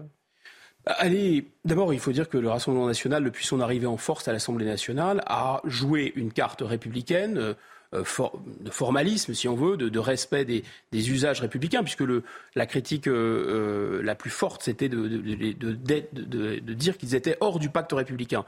Donc oui, ils ne veulent pas jouer la, euh, le pire et, jouer d'une certaine façon la révolte sociale, mais d'un autre côté, ils sont leur électorat qui est très populaire, et de toute façon, c'est vrai aussi de l'ensemble du corps électoral, puisque euh, je rappelle qu'il y a des sondages qui montrent qu'il y a 80% des Français qui sont hostiles à cette réforme, à l'allongement de la durée euh, de cotisation, et c'est entre 60 et 80, donc eux aussi, ils sont obligés d'être, enfin, ils sont pas obligés, je pense qu'ils sont euh, ils sont persuadés d'être, convaincus qu'il faut être contre, mais d'un autre côté, pourquoi ils n'appellent pas, les Français à manifester parce qu'ils n'ont pas le même imaginaire, euh, et c'est justement cet imaginaire dont il reste peu de choses, l'imaginaire du grand soir, l'imaginaire de la euh, de la grande grève.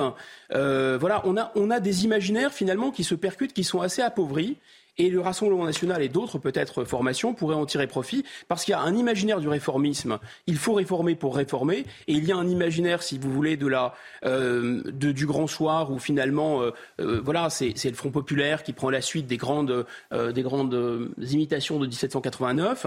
et donc, on va raser gratis et, tout va s'améliorer. Ce seront les jours heureux, comme dit l'autre. Et donc, ça, ce, discours-là, il ne prend plus. Mais le discours réformiste non plus ne prend plus. Les Français, finalement, sont attentistes. Observer ce qui se passe. Ils vont observer, à mon avis, la manière dont le, dont mouvement va se, va se précipiter. Et ils pourraient tomber d'un côté ou de l'autre. C'est très difficile de le prédire. Parce qu'évidemment, ils seront probablement, eux, impactés. Et donc, ils vont sans doute être très énervé par les, par les, les perturbations occasionnées par, le, par les grèves, mais d'un autre côté, ça pourrait, je répète, précipiter des colères qui sont sous-jacentes. On ne parle pas d'un autre phénomène qui, qui peut transformer vraiment la donne, c'est celui de la jeunesse et des étudiants.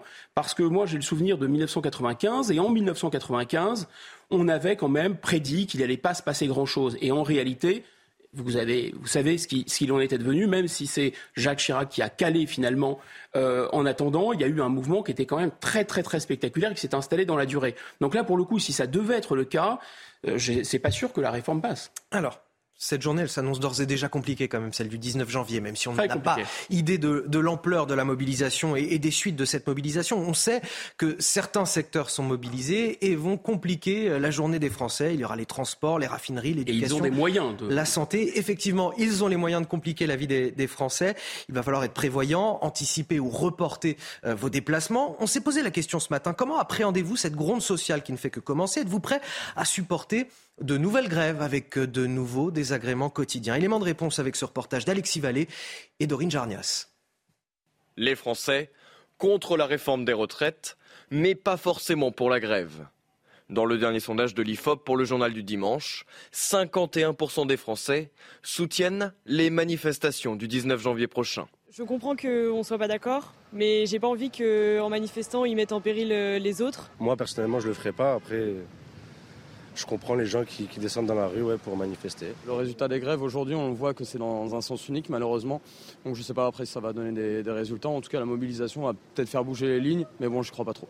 Ce jeudi, la grève risque d'impacter fortement le pays. Santé, fonction publique, éducation, transport ou commerce, de nombreux secteurs sont concernés, y compris les stations-service. Un jour de grève, ça passe. Deux jours de grève prévus ça va coincer un peu. Et, là, les 72 heures de grève, à mon avis, ils vont pas passer. Ça me dérange beaucoup. Je ne suis pas le seul. Je ne suis pas le seul à être dérangé par ce problème de grève.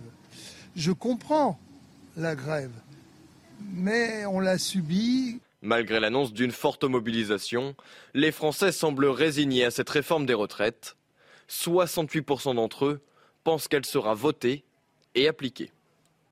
Alors, deux chiffres sont relevés dans ce hmm. reportage. Le premier, c'est que 51% des Français soutiennent la journée d'action du 19 janvier. Euh, on a donc une France qui est clairement divisée. Euh, ça veut dire que c'est la bataille de l'opinion qui commence pour essayer de, voilà, capter l'opinion des Français?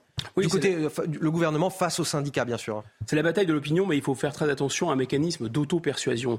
Parce que les médias en font partie. Disons une partie de la France qui, la France des notables et la France aussi qui est qui profitent plutôt de la mondialisation, et la France qui vote aussi, il faut dire, pour des partis réformistes, et, donc d'abord pour Renaissance qui a, qui a d'une certaine façon réussi la jonction entre les réformistes de gauche et les réformistes de droite. Cette réforme est une évidence, cette réforme va passer. Il y a un calcul aussi que j'appellerais les trois S de la part du, du gouvernement et du chef de l'État, c'est-à-dire que ça expliquerait cette résignation ou l'anticipation d'une résignation du corps social français. C'est-à-dire le premier S, c'est soumis, soumis par les confinements, soumis par la répression assez violente des Gilets jaunes. Le deuxième S, ce serait sidéré, sidéré par la multiplication des crises, euh, la guerre en Ukraine, l'inflation, justement les Gilets jaunes, la crise sanitaire. Donc les Français n'en peuvent mais et ils sont un peu euh, groggy d'une certaine façon, donc ils ne vont pas bouger. Et le troisième S, c'est sédaté, sédaté notamment par des aides, euh, par toutes sortes de boucliers tarifaires, etc. Donc voilà le calcul du gouvernement. Euh, la population est sidérée. Et donc, elle va laisser les syndicats montrer qu'ils ne sont plus ce qu'ils étaient. Et ça va être le baroud d'honneur des syndicats. Et, euh, et, le gouvernement pourra passer comme ça assez rapidement sa réforme. Et le chef de l'État qui sait qu'en 2024, ça va être dominé par les jeux, et en 2025, qui sait que la course des petits chevaux pour la présidentielle va commencer, lui, il aura empoché la mise et il aura enfin sa réforme. Maintenant, c'est un calcul risqué. Alors pourquoi c'est un calcul risqué? Parce que les Français ont tout de même une vieille tradition révolutionnaire. D'une certaine façon, c'est dans nos gènes. Et il faut vraiment se méfier de l'eau qui dort. Parce qu'on, finalement, on ne sait pas. Personne ne pouvait Où sont-ils, les Gaulois réfractaires, Guillaume Bigot? Ben, Ils n'étaient nulle part en 1789, je vous signale. Euh, en, en 1789, personne ne pouvait prévoir la Révolution. Et en 1789, au début de 1789, je vous signale que Louis XVI était infiniment plus populaire qu'Emmanuel Macron. Ça, c'est la première chose. Alors, se dire oui, mais les gens, on n'en est évidemment pas là, et c'est pas ce que je veux dire. Simplement, c'est pour souligner le caractère assez imprévisible euh, du comportement des Français. Il y a un autre phénomène aussi historiquement assez ancré, c'est la capacité à, à ressentir, si vous voulez, de l'injustice. C'est un, un, peuple, un vieux peuple politique qui est assez complexe, qui est traversé de contradictions, bien sûr, euh, comme tous les peuples d'ailleurs, mais peut-être plus encore. Mais c'est un peuple qui est très sensible à la question, disons, à la question de la. On, en fait des caisses là-dessus et on a raison. Hein, on, est, on est le pays qui redistribue le plus, avec le plus de prélèvements obligatoires, mais c'est pas du tout le fait du hasard. C'est parce qu'on a une vieille tradition dans ce domaine. Et donc, effectivement, si c'était perçu comme totalement injuste, il y a des choses qui sont quand même extrêmement, euh, troublantes dans cette réforme. C'est-à-dire, euh, il n'y a rien, par exemple, sur le long terme pour relancer la démographie et rééquilibrer sur le long terme les réformes. Ensuite, quand on regarde, je ne sais pas, il n'y a pas eu tellement de pédagogie sur les, chiffres, on ne va pas faire trop de chiffres, mais grosso modo, quand vous voyez que la France a 3 000 milliards d'endettement, euh, on nous dit que dans 10 ans, il pourrait y avoir de 10 à 30 milliards de déficit des régimes de la sécurité sociale. 10 à 30 milliards par rapport à 3 000, accordez-moi que ce n'est pas considérable. on peut voir les choses à l'envers. On peut dire, mais 3 000, c'est déjà beaucoup trop. Ça suffit maintenant. Il faut. Bon. Mais sauf que là, qui nous dit qu'il faut faire cette réforme d'urgence et qu'il faut peut-être dans dix ans économiser 10 milliards? Quelqu'un finalement qui a, comme disait Mme Pécresse, cramé la caisse. Quelqu'un qui a fait 300 milliards de dépenses supplémentaires dans son premier quinquennat. Donc c'est comme si un alcoolique disait à quelqu'un, bah, écoutez, hein, ça suffit maintenant, il faut, il faut arrêter de boire du vin, euh, c'est très mauvais pour votre santé. il y a eu une crise sanitaire quand même. Il y a eu alors, on peut, on peut, tout à fait justifier ces dépenses, mais ce que je veux dire, c'est que l'argument consistant à dire les montants sont tellement astronomiques qu'il faut réformer d'urgence, ça, ça d'une certaine façon, ça ne prend pas. Et enfin, il y a aussi, euh, si vous voulez, une sorte de je pense exactement comme le mécanisme de la sécurité ou de l'insécurité, les classes dirigeantes, les gens protégés des phénomènes de l'insécurité, des phénomènes migratoires, sont à la fois pour l'immigration et en même temps disent oh ben n'est pas vraiment de l'insécurité, c'est un, sentiment d'insécurité. Mais en réalité, le rapport au travail, le rapport à la pénibilité du travail et l'impact que ça peut avoir psychologiquement euh, d'avoir deux ans ou trois ans d'années de cotisation en plus, évidemment, ce n'est pas le même euh, dans les catégories qui soutiennent la réforme et dans les catégories qui sont euh, opposées à la réforme. Maintenant, une fois qu'on a dit ça, on peut aussi constater qu'il y a un phénomène d'individualisation considérable euh, de, part et d'autre d'ailleurs. Parce qu'on parlait du chef de l'État qui voulait sauver son legs euh, historique d'une certaine façon, son image, c'est presque un intérêt, je vais dire, quasiment individuel. Mais les syndicats, on en parlait aussi, c'est presque des intérêts de boutiquiers, c'est des intérêts corporatistes, c'est leurs intérêts à eux, l'intérêt des centrales. On pourrait parler aussi de l'intérêt de LR. Euh, LR ira jusqu'au point où l'opinion ne basculera pas. Demain, si l'opinion bascule, est-ce que vous êtes sûr que M. Ciotti, M. Marley, etc. vont suivre? C'est pas toujours leur soutien, oui. Exactement. On voit que le RN, là aussi, sur ils sont sur une ligne de crête. Donc vraiment, finalement, tout le monde fait des calculs un peu individualistes. Et je pense que ce qui est notable, c'est que les grands récits, les grands espoirs de réformer la société à la mode social-démocrate euh, euh, et d'une certaine façon de voilà, de se dire euh, on va faire des réformes et ça ira mieux demain, je pense que ça ne fonctionne plus, ça n'entraîne plus personne. Et de la même façon, le grand soir, la mobilisation, disons, pour assurer l'équité sociale, ça ne fonctionne plus non plus. Donc il y a quelque chose à réinventer et en attendant, Bon, ce qui semble assez clair, c'est qu'il y a cette volonté qui est à nouveau individualiste finalement de se dire il faut coûte que coûte rassurer les marchés financiers, sinon les taux d'intérêt vont augmenter. Pour le coup, ça c'est c'est du rapport de force. Face à Bigot sur CNews et sur Europe 1, il est 8h26. Retour à Lyon sur la plaine de Gerland. On vous avait emmené là-bas il y a quelques semaines pour vous partager la colère des habitants car tout près des terrains de sport fréquentés chaque jour par les enfants, on trouve des dizaines et des dizaines de camionnettes de prostituées. Résultat, pour aller s'entraîner, eh bien les enfants doivent se frayer un chemin au milieu des passes tout en évitant les seringues et autres préservatifs usagés qui jonchent le sol. Et aujourd'hui, malgré ce constat accablant, malgré les pétitions des parents, la mairie écologiste refuse encore et toujours de les déloger. Reportage Boulan et Olivier Madinier. Il y a un mois, nous étions à la plaine des Jeux de Gerland dans le 7e arrondissement de Lyon. Ici, des dizaines de camionnettes sont stationnées 24 heures sur 24 sur près d'un kilomètre. Un haut lieu de la prostitution lyonnaise, situé à quelques mètres d'un terrain de jeu. Après la pétition d'un collectif de riverains pour éloigner les camionnettes, plusieurs d'entre elles ont été délogées par la police, mais les enfants restent confrontés aux scènes de racolage. Ils voient tous les jours des femmes nues. Euh, certains ont déjà vu des scènes de sexe, euh, camionnettes ouvertes. Il y a des gens bizarres qui rôdent autour de tout ça. Il y a des voyeurs. Il y a, il y a vraiment une ambiance qui est, qui est assez euh, oppressante. Donc il y a une violence psychologique dont ils sont victimes quotidiennement quand ils vont sur les terrains. Les membres du collectif dénoncent toujours le manque de prise en charge des prostituées par la mairie. On laisse ces pauvres femmes, ces pauvres prostituées euh, faire l'exercice euh, dans des conditions qui sont inhumaines. Euh, c'est insalubre, c'est pas digne. Il y a beaucoup de manque de dignité, de courage, beaucoup de manque de dignité et de courage de la part de la mairie de Lyon. Pour l'heure, la ville refuse de déloger les prostituées au nom de l'humanisme. Elle a entrepris la construction d'un mur végétalisé destiné à cacher les camionnettes. Les riverains réclament quant à eux des arrêtés d'interdiction de stationnement. Guillaume Bigot, euh, étonnant procédé quand même de la mairie de Lyon qui veut cacher la prostitution avec un, mur végétalisé à 500 000 euros et qui ne veut pas déloger les prostituées, dit-elle, par humanisme. Oui, mais il est végétalisé, donc tout va bien, donc ça va absorber le, le CO2. J'ironise à peine. Euh, il y a un côté un peu caché, euh, cacher ces prostituées que je ne saurais voir, quoi. Enfin, c'est vraiment un peu le, le mur de la honte pour cette, euh, cette municipalité. Mais euh, alors eux, ils ont dans, une, dans des contradictions, ils sont empêtrés dans des contradictions incroyables parce qu'on entend beaucoup des discours euh, ultra féministes d'ailleurs qui peuvent se défendre en disant vraiment la prostitution, il faut l'interdire. C'est un phénomène, c'est d'abord une pulsion masculine, même s'il existe une prostitution pour les femmes, mais elle est moins importante. Et il faut vraiment, au nom de la lutte contre le patriarcat, il faut interdire la prostitution purement et simplement. Mais d'un autre côté, comme ils sont aussi dans une ambiance complètement qu'ils appellent humaniste, en fait c'est du, du laxisme et du relativisme culturel, eh bien il faut rien interdire. C'est interdit, il est interdit d'interdire. Voilà, donc euh, euh, si les prostituées volent, si les clients veulent, etc., tant pis Avec pour les tout enfants. Ça, on ne protège personne, ni les prostituées, Alors, ni les enfants. Surtout hein, pas c'est, les euh, enfants. Voilà, ça c'est ça c'est quand même le plus le plus grave. C'est vraiment bien d'ailleurs de revenir sur ce sujet parce que je me souviens qu'on l'avait abordé et je trouve que ce qui manque beaucoup en général euh, dans enfin dans, dans dans nos métiers, dans la couverture de l'actualité, c'est le c'est d'une certaine façon un droit de suite, c'est de voir ce que les ce que les événements qu'on évoque euh, euh, deviennent dans le long terme. Donc ça c'est c'est plutôt intéressant. Moi, je note aussi quand même cette euh, ce paradoxe euh, étonnant parce que c'est inacceptable dans une société d'avoir des enfants confrontés à, des scènes de, sexe, de débauche dans la rue. Enfin, quelle civilisation qui s'honore de ce nom de civilisation pourrait accepter ça? Il y avait un vieux principe d'un mot de, vieux français qui est tombé en désuétude, c'est-à-dire la vergogne. Évidemment, on sait que l'âme humaine est traversée de toutes sortes de vices, mais il y a des choses qui ne se font absolument pas euh, au vu et au su de tous. C'est pas de l'hypocrisie, c'est simplement euh, le fait que la société devienne finalement euh, respirable.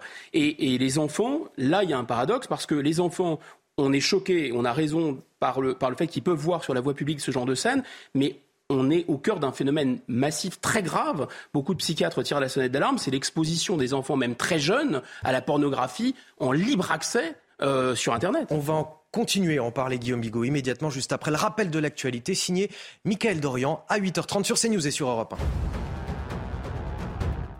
Depuis mardi, on connaît les contours de la nouvelle réforme des retraites promise par Emmanuel Macron.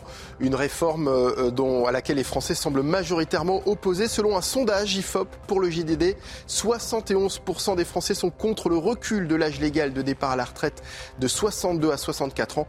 En réponse aux mesures annoncées par Elisabeth Borne, les organisations syndicales appellent à manifester ce jeudi. De nouvelles précipitations attendues en Californie au lendemain des intempéries qui ont fait au moins 19 morts. Les habitants attendent encore de fortes pluies ce dimanche. Après trois semaines de précipitations inédites, le gouverneur de Californie a fait valoir que même si la pluie diminuait en intensité, les sols sont gorgés d'eau et les risques d'inondation restent donc importants.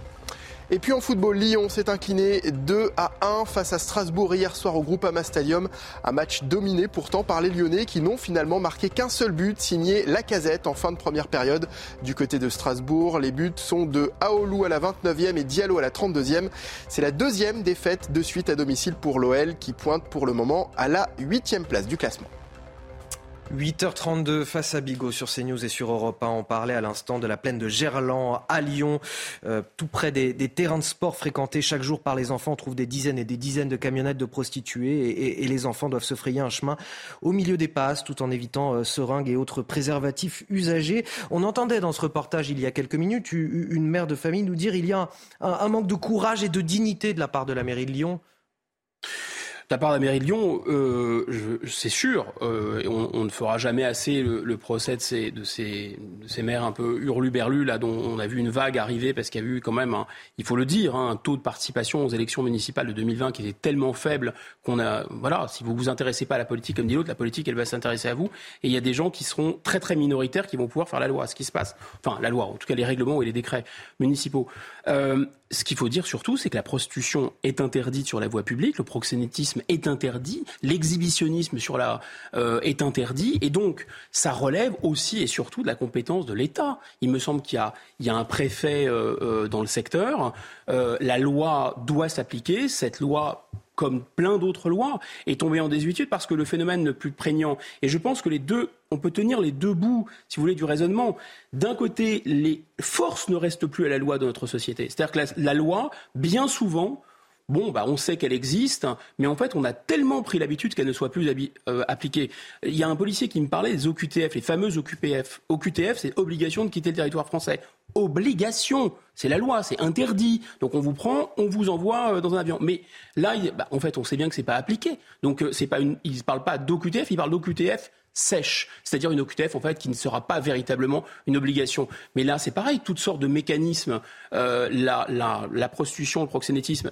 Et en fait, là, ce que demandent les parents, par exemple, c'est un arrêté interdisant le stationnement autour de ces de ces stades. Est-ce que ce serait quelque chose d'efficace? Est-ce que ce n'est que déplacer le problème finalement?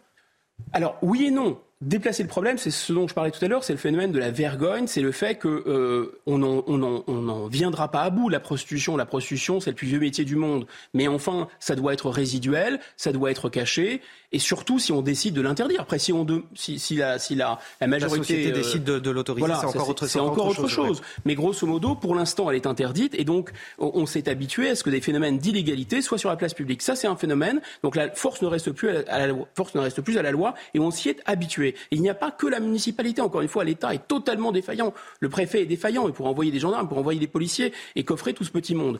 Mais comme on le sait, il n'y a pas de place de prison, etc. Donc force ne reste plus à la loi. Et deuxième phénomène, eh bien, il y a le fait que finalement, on refuse euh, de définir, enfin, on n'est plus vraiment d'accord sur ce que sont des bonnes mœurs sur ce qui se fait, sur ce qui ne se fait pas, sur ce qu'on accepte, sur ce qu'on n'accepte pas. Et donc euh, on vit dans une sorte de relativisme total euh, où, finalement euh, on peut considérer que c'est inacceptable d'avoir cette prostitution sur la place publique, mais d'un autre côté, ah mais vous comprenez, c'est aussi la misère de ces femmes qui se prostituent, etc. Donc tout le monde est renvoyé dos à dos et aucune décision n'est prise. Guillaume Bigon vous emmène ce matin euh, dans l'enfer d'une cité de Champigny-sur-Marne, en région parisienne. Là-bas, le quotidien est devenu invivable pour les habitants. Des groupes de jeunes squattent les parties communes, ils fument, ils dealent, et ce, malgré les patrouilles renforcées de la police nationale. Pire encore, il y a plusieurs incendies qui se sont déclarés dans le local à poubelle. Évidemment, ces feux nous rappellent la tragédie qui s'est déroulée à Vaux-en-Velin, près de Lyon, il y a quelques semaines. Écoutez ce reportage signé Jeanne Cancard et Fabrice Elsner. Sur la façade de cet immeuble de Champigny-sur-Marne, les traces du dernier incendie sont encore visibles. Il y a une semaine, le feu s'est déclenché en pleine nuit dans le local poubelle pour la troisième fois en quelques mois. Selon ce locataire, ce n'est pas un accident. L'incendie est lié au groupe de jeunes qui squattent le hall d'entrée. C'est un feu volontaire. Ils stockaient des matelas, des fauteuils. Donc il y avait toujours un risque. Mais euh, là, cette fois-ci, on a eu peur. Au niveau des conséquences, euh, bah, elles auraient pu être très graves.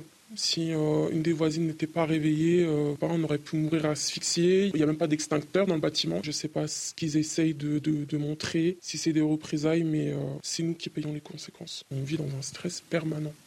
Moi, quand je rentre du travail, je me demande est-ce qu'ils vont être là? Ils fument de la drogue, donc des stupéfiants. C'est peut-être un petit deal, un petit coin de deal, mais ils y tiennent. Ils veulent pas le perdre.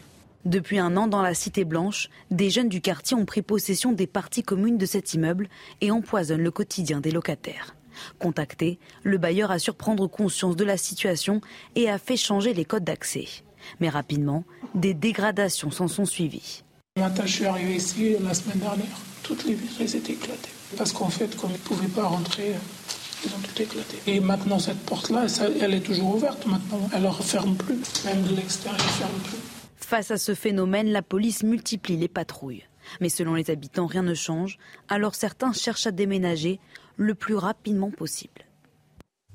Guillaume Bigot, situation euh, effarante avec des groupes de jeunes qui font la loi, qui estiment être chez eux. En attendant, ce sont les habitants qui vivent un calvaire. Des situations comme celle-ci, on, en a à l'appel. On pourrait vous en raconter euh, une par jour si on avait les équipes pour vous envoyer faire euh, des reportages. Mais voilà, c'est la situation que vivent au quotidien ces habitants de Champigny-sur-Marne. C'est terrible et malgré, malgré les patrouilles de police renforcées.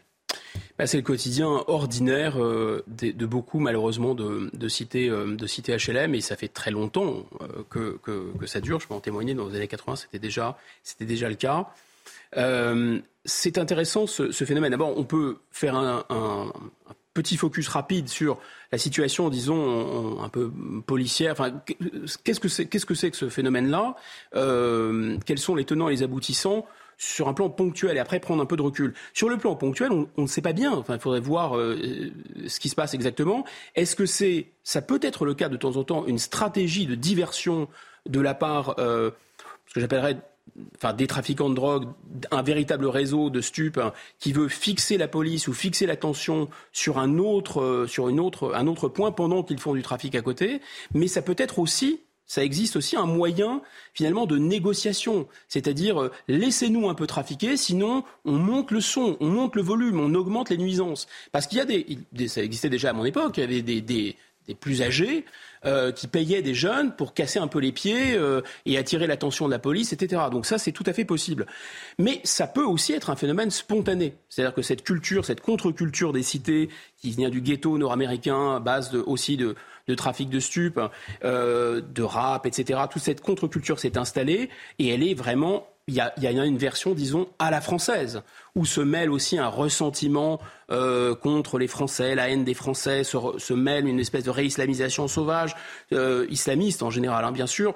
Euh, et puis ce modèle, finalement, le modèle à imiter, c'est le caïd de cité on n'imagine pas ce que ça peut donner, par exemple, cette réforme de, euh, du, code pénal pour les, pour les mineurs, qui a décidé, euh, sous l'impulsion de M. Dupont-Moretti, euh, de supprimer presque, non pas presque, supprimer totalement la possibilité d'incarcérer des mineurs en première sanction. Parce qu'il y a des quartiers dans lesquels le fait d'avoir un bracelet, par exemple, un bracelet électronique au pied, mais c'est un, c'est un titre de gloire. Un trophée. Mais c'est un trophée. Exactement. Les gens ne se rendent pas compte de l'installation de cette contre-culture. Voilà. Bon, ponctuellement, on ne sait pas si ce sont des jeunes qui sont vengés d'une certaine façon, euh, et qui veulent s'installer parce que ce sont des jeunes en rupture de banc. Alors étymologiquement, c'est intéressant. Le banc au Moyen Âge, c'est là où le, le, le, Seigneur rendait la justice. Et être banni, c'était être rejeté loin du banc. Et le lieu du banc, donc l'étymologie de la banlieue, c'est là où régnait la justice. Vous voyez, les temps ont bien changé. Mais si on prend un peu de recul, on se dit que c'est un phénomène assez incroyable quand même au plan anthropologique. Cette contre-culture, c'est vraiment un peu le degré zéro. C'est une sorte de barbarie. C'est-à-dire que font ces jeunes?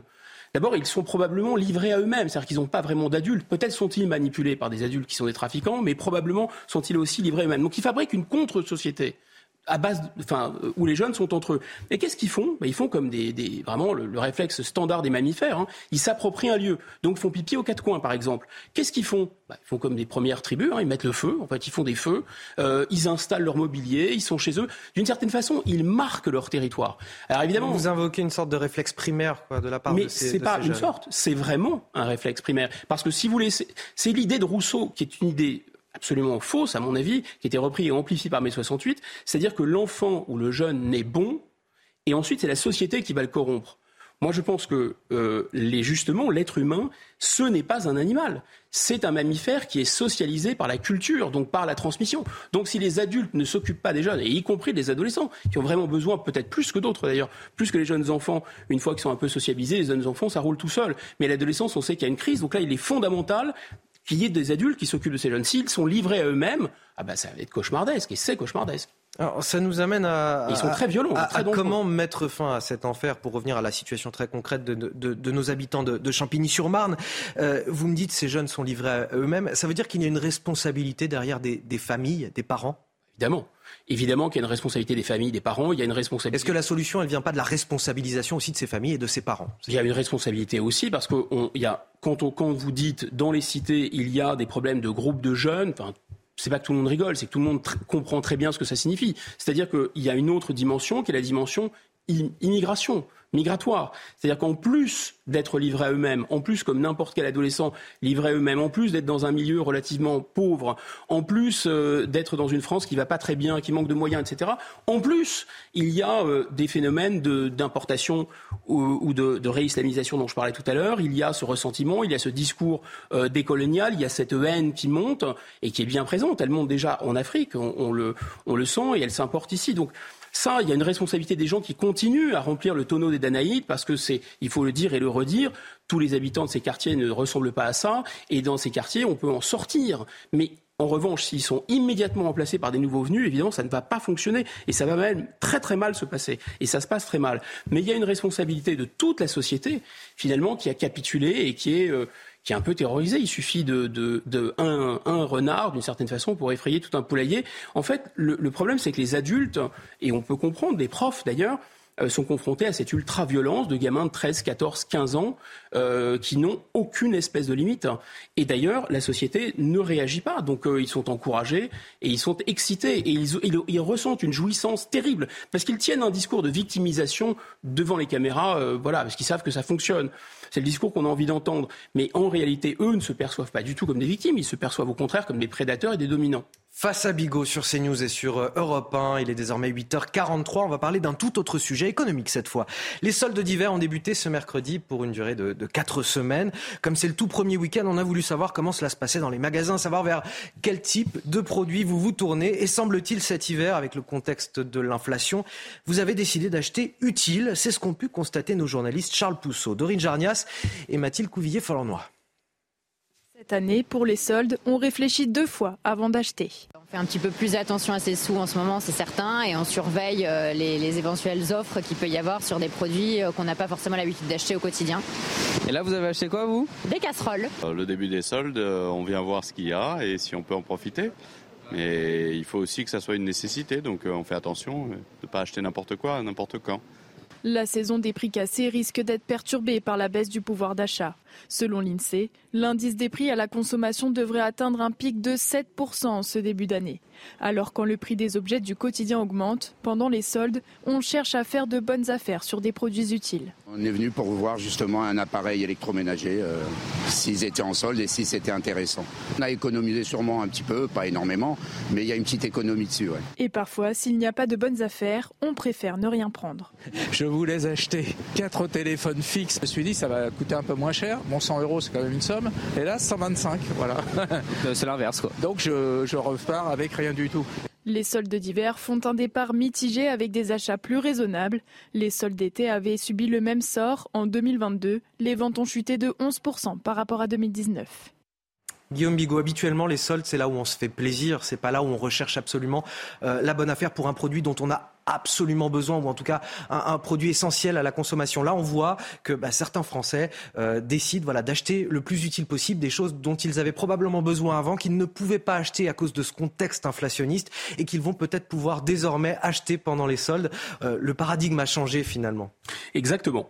Exactement. Bah, le Covid d'abord avait, avait créé une épargne forcée. L'inflation, là, elle crée euh, une déconsommation, une réduction de la consommation euh, qui est contrainte et forcée. Mais ce qui est intéressant, c'est que le phénomène du Covid ou le phénomène de, de l'inflation, euh, finalement, n'ont fait qu'amplifier ce sont des phénomènes, des mécanismes conjoncturels, mais on fait complifier des phénomènes structurels, des vrais glissements de terrain dans les, dans les modes de consommation, dans le rapport qu'on a à la consommation, dans le fait que ça fasse plus ou moins plaisir de consommer. Euh, c'est notamment des achats pulsionnels, des achats euh, de vêtements, etc.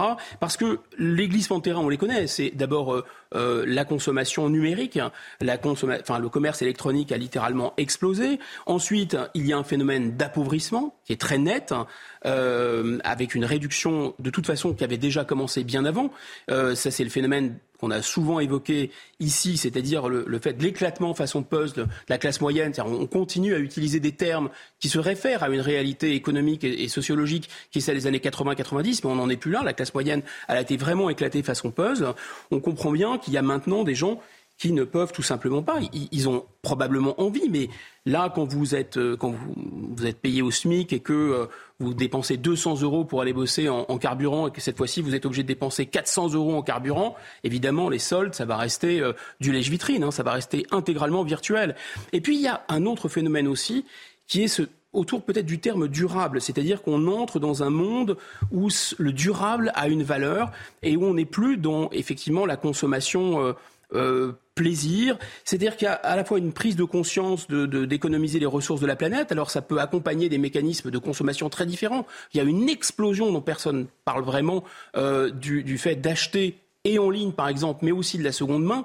Euh, des eBay, des Vinted, des euh, euh, Le Bon Coin, etc. Tout ça, ça explose. Donc ça fait très très mal évidemment à ces, à ces commerces, à ces commerces de proximité qui vendent et qui renouvellent les collections. Vous voyez, on est sur un paradigme qui a, qui a quand même un peu changé. Et puis cet appauvrissement, il faut aussi le signaler, il ne concerne pas tout le monde. Euh, il y a à peu près 30%, peut-être un peu plus, euh, de la population pour lesquels même l'inflation est relativement indolore. Euh, mais pour les autres, évidemment, c'est complètement forcé. Donc, si vous voulez, c'est intéressant parce que là, on prend le, cas de, la, des soldes, qui va être un moyen peut-être d'acheter des, des, produits dont on avait absolument besoin et on a différé la consommation pour les ménages les plus modestes. Et puis, grosso modo, un effet domino, c'est-à-dire le fait que ces soldes ne fonctionnant plus, comme ça représentait, je crois, jusqu'à 25-30% du chiffre d'affaires de ces, de ces commerces, hein, si les soldes ne fonctionnent plus, bah, c'est très grave. Donc là, il y a un effet domino en chaîne. Euh, si vous ajoutez à ça la, la euh, la montée du commerce numérique et si vous ajoutez à ça euh, l'inflation, l'hyperinflation, ça devient, ça va devenir très compliqué. Et donc là, vous, vous allez amplifier le phénomène de baisse de revenus et de déconsommation sur le long terme. Finalement, le chef de l'État avait assez raison. On entre un peu dans le monde de la sobriété. Face à Bigot sur CNews et sur Europe 1, on va parler de la situation à l'étranger. Dans le Haut-Karabakh, depuis le 12 décembre, des individus qui se prétendent activistes écologistes bloquent la seule route euh, de cette région euh, autonome qui la relie au reste de l'Arménie, à Erevan. Les autorités y voient une opération de déstabilisation euh, menée par l'Azerbaïdjan et dénoncent un génocide planifié. Les images sont commentées par Solène Boulan. À Stepanakert, capitale autoproclamée du Haut-Karabakh, les stations-service sont à sec. À l'image des magasins, dont la plupart des rayons ont eux aussi été vidés. Car depuis le 12 décembre, des individus qui se présentent comme des activistes azerbaïdjanais bloquent le corridor de la Chine, seul axe qui relie le Haut-Karabakh et l'Arménie à la frontière avec l'Azerbaïdjan. Ces militants indiquent lutter contre l'exploitation illégale de minerais par l'Arménie dans la région, mais le blocage de la route empêche le ravitaillement de cette enclave. Les conséquences humanitaires et sanitaires sont dramatiques pour ce territoire azerbaïdjanais où vivent plus de 120 000 Arméniens. Les gens meurent psychologiquement et moralement. Nous n'avons pas de lumière et parfois le gaz est coupé. Les enfants n'ont pas de nourriture ni de fruits. Est-ce vraiment le 21e siècle? Nous nous trouvons dans une situation très difficile pendant le blocus, surtout depuis que les lignes électriques ont été coupées. Il fait froid, nous avons des enfants en bas âge, j'ai un petit-fils d'un mois et nous sommes en très mauvaise posture. Pour faire face, les autorités tentent de rationner les vivres, notamment l'énergie, avec des coupures d'urgence. Plusieurs quartiers restent alors sans électricité pendant plusieurs heures, comme cet hôpital pour enfants. Officiellement, l'Azerbaïdjan nie tout blocage, tandis que l'Arménie accuse le pays d'être à l'origine d'une crise humanitaire. Guillaume Bigot, j'ai voulu en parler ce matin parce qu'on en parle très peu par rapport à, l'Ukraine et pourtant la situation là-bas est terrible. Ah, elle est terrible et, effectivement, euh, il y a une, une question qui n'est pas tout à fait la même, c'est celle de la souveraineté des frontières. Parce que sinon, c'est assez illisible et incompréhensible ce conflit. Euh, il y a un, psychopathe, un, grand manipulateur pervers qui s'appelle Joseph Staline et qui a pris, euh, à l'époque de l'Union soviétique, un, feutre. Il était commissaire aux, nationalités et il a fait en sorte que le tracé des frontières de l'URSS, une fois que l'URSS s'est écroulé, eh bien, c'est les frontières qu'on a retrouvées finalement et qui ont été entérinées par la, la communauté internationale. Ces frontières font qu'il y a une partie du peuplement arménien qui se trouve au cœur d'un pays qui n'est pas arménien, qui n'est pas chrétien, qui n'est pas arménien, mais qui est turcophone et musulman, qui est l'Azerbaïdjan. Donc une partie des Arméniens, c'est le Haut-Karabakh, se trouve à l'intérieur du territoire azéri. Et de l'autre côté, vous avez une partie des Azéris qui se trouve à l'inverse en territoire arménien. Donc c'est une pomme de discorde absolument terrible.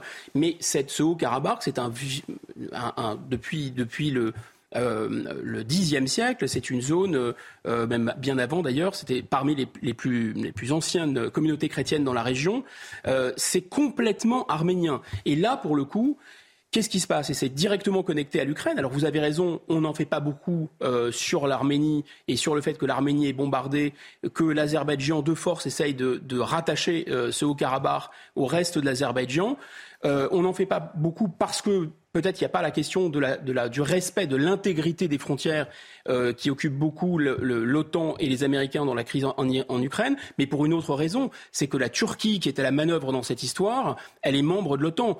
Et la Turquie, en plus, elle promet, si elle relie l'Azerbaïdjan à la Turquie en passant euh, par cette zone arménienne, d'amener euh, du gaz de l'Azerbaïdjan jusqu'en Turquie et donc ça pourrait compléter les fournitures de la Russie. Et enfin, la Russie était le protecteur de l'Azerbaïdjan. Et comme la Russie est mal en point, la Russie ne peut plus protéger, euh, pardon, le protecteur de, de l'Arménie. Excusez-moi.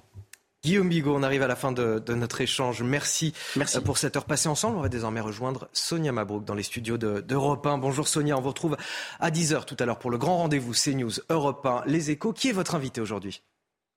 Bonjour à vous Anthony, bonjour à tous. Eh bien notre invité, et c'est l'actualité qui fait cela évidemment, c'est l'un des ministres qui porte, emblématique, qui porte la réforme des retraites, c'est Gabriel Attal, le ministre des Comptes publics. J'ose à peine vous demander sur quel thème allez-vous l'interroger, euh, Gabriel Attal Tous les thèmes, exactement, Anthony, dont vous parlez depuis euh, tout à l'heure. Évidemment, nous sommes à quatre jours de cette mobilisation. Comment le gouvernement se prépare? Qu'est-ce qu'il a encore aussi dans sa besace? Quelle marge de manœuvre? Et puis, il y a une question, vous l'avez abordée, euh, Anthony, avec Guillaume Bigot. Qui sera responsable du blocage du pays? S'il y a blocage, ce sera le gouvernement avec une réforme dont une majorité des Français ne veulent pas? Ou alors l'opposition et les syndicats? Il répondra à ces questions tout à l'heure. Gabriel Attal, rendez-vous à 10h. On vous retrouve donc tout à l'heure à 10h. Merci euh, Sonia Mabrouk. Vous restez avec nous sur euh, CNews. La matinale week-end se poursuit. Et sur Europe 1, c'est l'heure de retrouver Céline Géraud et Frédéric Tadei. C'est arrivé demain. Excellente journée à tous sur CNews et sur Europe 1, bien sûr. 8h57 sur CNews. Ravi de vous retrouver dans la matinale week-end. Tout de suite, la météo avec Karine Durand.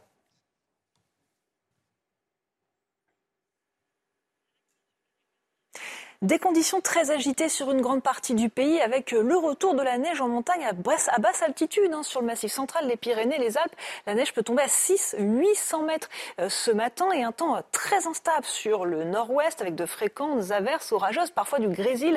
D'ailleurs, dans ce contexte, prudence, le vent est fort tout au long de la journée et va se renforcer nettement un peu plus tard. Au cours de l'après-midi, on retrouve encore ce vent fort et cette instabilité sur le nord-ouest. Toujours quelques flocons sur les Pyrénées, massif central, de fortes chutes de neige prévoir sur les Alpes, les Alpes du Nord en particulier, de la tramontane en Méditerranée. Grande prudence en soirée et au cours de la nuit avec la tempête qui va se rapprocher du nord-ouest. On en reparlera un peu plus tard. Les températures sont en baisse partout ce matin avec 6 degrés à Paris euh, par exemple, entre 2 et 3 degrés sur le massif central, la Haute-Loire, 6 degrés également sur la pente bretonne. Au cours de l'après-midi, les valeurs aussi sont en baisse par rapport à hier, mais on reste encore dans des températures nettement au-dessus des moyennes de saison. 9 degrés à Paris, un minimum minimum de 6 du côté de Grenoble, un maximum de 17 à Ajaccio. Vous avez regardé la météo avec Groupe Verlaine. Isolation thermique par l'extérieur avec aide de l'État. Groupe Verlaine, le climat de confiance. La matinale week-end sur CNews. Euh, nous sommes ensemble jusqu'à 10h pour de l'info, de l'analyse, des débats. Je suis toujours accompagné de Guillaume Bigot qui reste avec moi jusqu'à 10h. Euh, nous a rejoint sur ce plateau Benjamin Morel. Bonjour. Maître de conférence en droit public. Bonjour à vous et merci d'être avec nous euh, ce matin. Voici les titres de votre journal de 9h à la une. Quelle mobilisation ce jeudi contre la réforme des retraites? Les syndicats veulent voir des millions de Français dans la rue, mais pour y parvenir, il va falloir convaincre. On est allé ce matin à Bordeaux où les militants sont au travail. Il leur reste 4 jours jours maintenant pour argumenter, tracter sur les marchés. Le reportage d'Antoine Estève dès le début de ce journal. Et puis nous retournerons aussi à Lyon, sur la plaine de Gerland. Une centaine de camionnettes de prostituées sont toujours garées là, juste à côté des terrains de sport où viennent s'entraîner les plus jeunes, des enfants qui se feraient un chemin au milieu des passes et des préservatifs usagés. La mairie écologiste refuse toujours d'intervenir et ne propose pour l'heure qu'un mur végétalisé afin de dissimuler la prostitution. Et enfin, dès demain, le gouvernement va commencer à distribuer son chèque carburant, un chèque de 100 euros destiné aux ménages les plus modestes qui ont besoin de leur voiture pour aller travailler. Pas suffisant pour beaucoup de Français qui cherchent une alternative. Dans les grandes villes, c'est le vélo qui tire son épingle du jeu. Vous verrez tout à l'heure notre reportage à Marseille on commence tout d'abord avec euh, cette mobilisation qui s'organise contre la réforme des retraites. Fabien Roussel, le patron du Parti euh, communiste, exhorte euh, un million de Français à déferler dans la rue jeudi prochain, le 19 janvier, première grande journée de manifestation depuis l'annonce du contenu de la réforme, une journée à l'appel des huit grands syndicats du pays. C'est une première depuis dix ans. Alors dès ce week-end, ces syndicats se préparent, affûtent leurs arguments, tractent sur les marchés dans l'espoir de convaincre et de faire participer un maximum de Français à ce Le reportage à Bordeaux est signé Antoine Estève. Au siège de la CGT à Bordeaux, fraîchement imprimés, les affiches et les prospectus sont prêts. Sur les réseaux sociaux aussi, les militants sont très nombreux à participer aux discussions sur les retraites. Ici, tout le monde veut une manifestation historique jeudi prochain. On peut présumer quand même d'une mobilisation massive et euh, certainement longue sur l'ensemble du territoire, donc dans les grandes métropoles, dans les plus petites métropoles, mais également dans les entreprises. J'attends une mobilisation record. En tout cas, on va s'y donner les, euh, moyens dans notre, dans notre établissement et puis plus largement, je dirais, dans, dans nos familles, dans nos amis. Tout le monde est concerné, donc ça va bien au-delà des actifs. Quelques heures plus tard, nous suivons ce groupe de syndicalistes qui tractent sur le marché des Capucins Objectif, informer les salariés et convaincre d'aller manifester. On sait que 80%, 70-80% sont contre cette réforme. Ben, il faut que ça se voit parce qu'il faut que Mme Borne arrête de dire que c'est une bonne chose. Allez à 64 ans euh, faire euh, euh, à la chaîne, allez-y. quand vous êtes dans la, ferronnerie ou dans des, des, métiers en chaleur ou autre, allez-y jusqu'à 64 ans. Les arguments des militants font mouche. La plupart des passants sont interpellés. On écoute ce qui se fait ce qui se dit à droite et ce qui se dit à gauche. Voilà, c'est tout. Et que ce soit un, débat équilibré. Je gagne très bien ma vie, je suis cadre, ça va tout très bien pour moi, c'est pas pour moi que je me battrai, c'est pour tout le monde. Vous imaginez être sur Terre simplement pour travailler? Les syndicats ont prévu d'être très actifs jusqu'à jeudi prochain dans la rue et dans les entreprises. Ils savent que la mobilisation sera décisive dans leur bras de fer contre le gouvernement. Et selon un sondage IFOP publié par le JDD ce matin, on a 68% des Français opposés à la réforme des retraites présentée par le gouvernement. Bah, les sondages se suivent et se ressemblent. Euh, à votre avis, est-ce que euh, les syndicats vont parvenir à, capter ce mécontentement? En tout cas, ils jouent gros euh, jeudi prochain. Oui, ils jouent gros jeudi prochain et ils jouent gros à la fois par rapport aux manifestations, mais encore une fois, les manifestations, c'est pas forcément ce qui fait le plus peur à un gouvernement. Ce qui fait peur, c'est les grèves. Les grèves dans des secteurs bloquants et des grèves dans des secteurs bloquants soutenus par l'opinion. Et là, il y a le parallèle avec 2019-2020, plus longue grève de la Ve République, où vous avez des grèves dans des secteurs très très bloquants, et à l'époque, de mémoire, il n'y avait, pas, déjà les raffineries, soutenues par une grande partie de l'opinion. L'enquête que vous citez, elle ressemble à toutes les enquêtes que l'on a depuis l'été 2019. L'opinion n'a quasiment pas bougé. La réforme, elle a changé c'est plus tout à fait la même que celle qui a été présentée début 2020.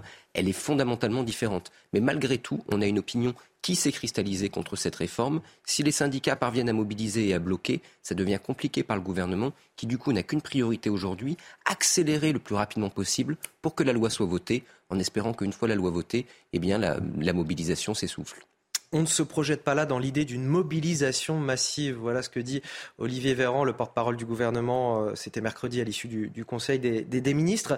Euh, Les syndicats euh, jouent gros avec euh, ce rassemblement, eux, euh, jeudi. Est-ce que c'est là qu'ils vont pouvoir démontrer qu'ils sont capables de capter le mécontentement, de ne pas laisser la contestation se faire à travers des mouvements protéiformes, comme on a pu le voir avec les Gilets jaunes, par exemple? Oui, c'est un, un, je dirais, un test de résistance pour le gouvernement, mais c'est aussi un test d'une certaine façon de survie pour les syndicats, et peut-être même au-delà des syndicats, pour une gauche qui s'inscrivait dans un un grand récit qui poursuit la Révolution française à travers euh, la Commune de Paris, la Grande Grève, le Grand Soir, euh, etc. Que le, monde du salariat fasse plier le monde du capital. En fait, c'est ça, l'idée. Et euh, ça s'inscrit là-dedans. Bon, alors est-ce que ça va se passer ou pas? Moi, je pense que le plus probable, c'est qu'en effet, cette capacité de mobilisation des syndicats ne soit plus du tout ce qu'elle était auparavant, mais d'un autre côté, euh, l'enthousiasme pour la réforme, euh, à mon avis, n'est plus là non plus. Et, et, le gouvernement, probablement, est victime d'une sorte de, un peu de phénomène d'auto-intoxication. C'est-à-dire qu'il veut se faire croire à lui-même que la population ne peut pas, finalement, faire corps et faire bloc avec les manifestants. Et je suis complètement d'accord avec cette analyse. L'opinion s'est cristallisée, finalement, et elle est très hostile. Elle n'est pas un peu hostile, elle est très hostile. Donc finalement, c'est un, énorme pari euh, de se dire qu'on euh, va pouvoir passer en force, finalement, que le gouvernement va pouvoir passer en force cette, euh, cette réforme, parce que c'est ça qui est incroyable aussi. Vous avez recoupement entre un clivage, disons, à dire des élites, mais au sens large, ça correspond aussi aux gens qui votent pour des majorités réformistes.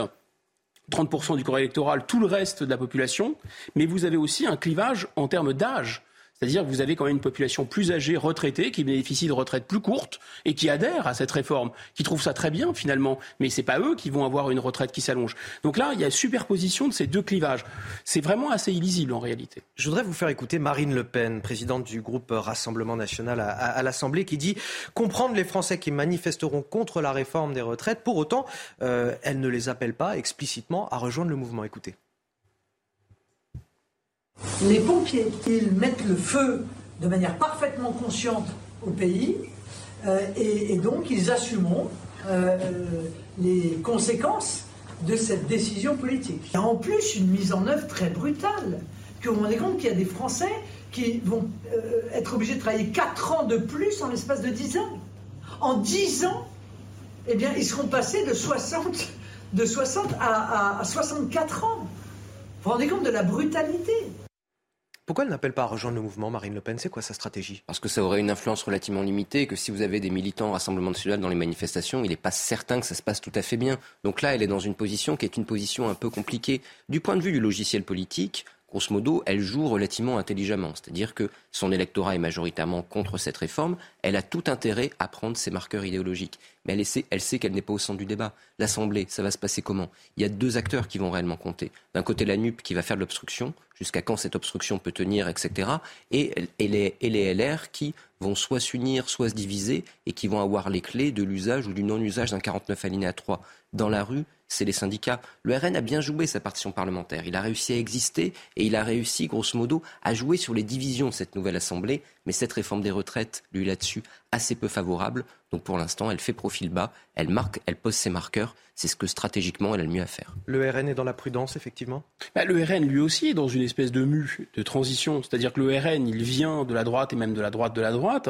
Donc c'est forcément le parti de l'ordre. Donc il ne peut pas cautionner, euh, disons, euh, non seulement la grève, les blocages, euh, etc., mais il s'inscrit pas du tout dans cet imaginaire euh, de gauche du grand soir, bien au contraire. Mais d'un autre côté, il n'est plus du tout le Front National, il est autre chose. Il est, il est maintenant, il aspire euh, et il est en fait un peu objectivement sur le plan de la sociologie électorale, un peu le parti du bloc populaire. Et donc là, pour le coup, il est complètement aligné.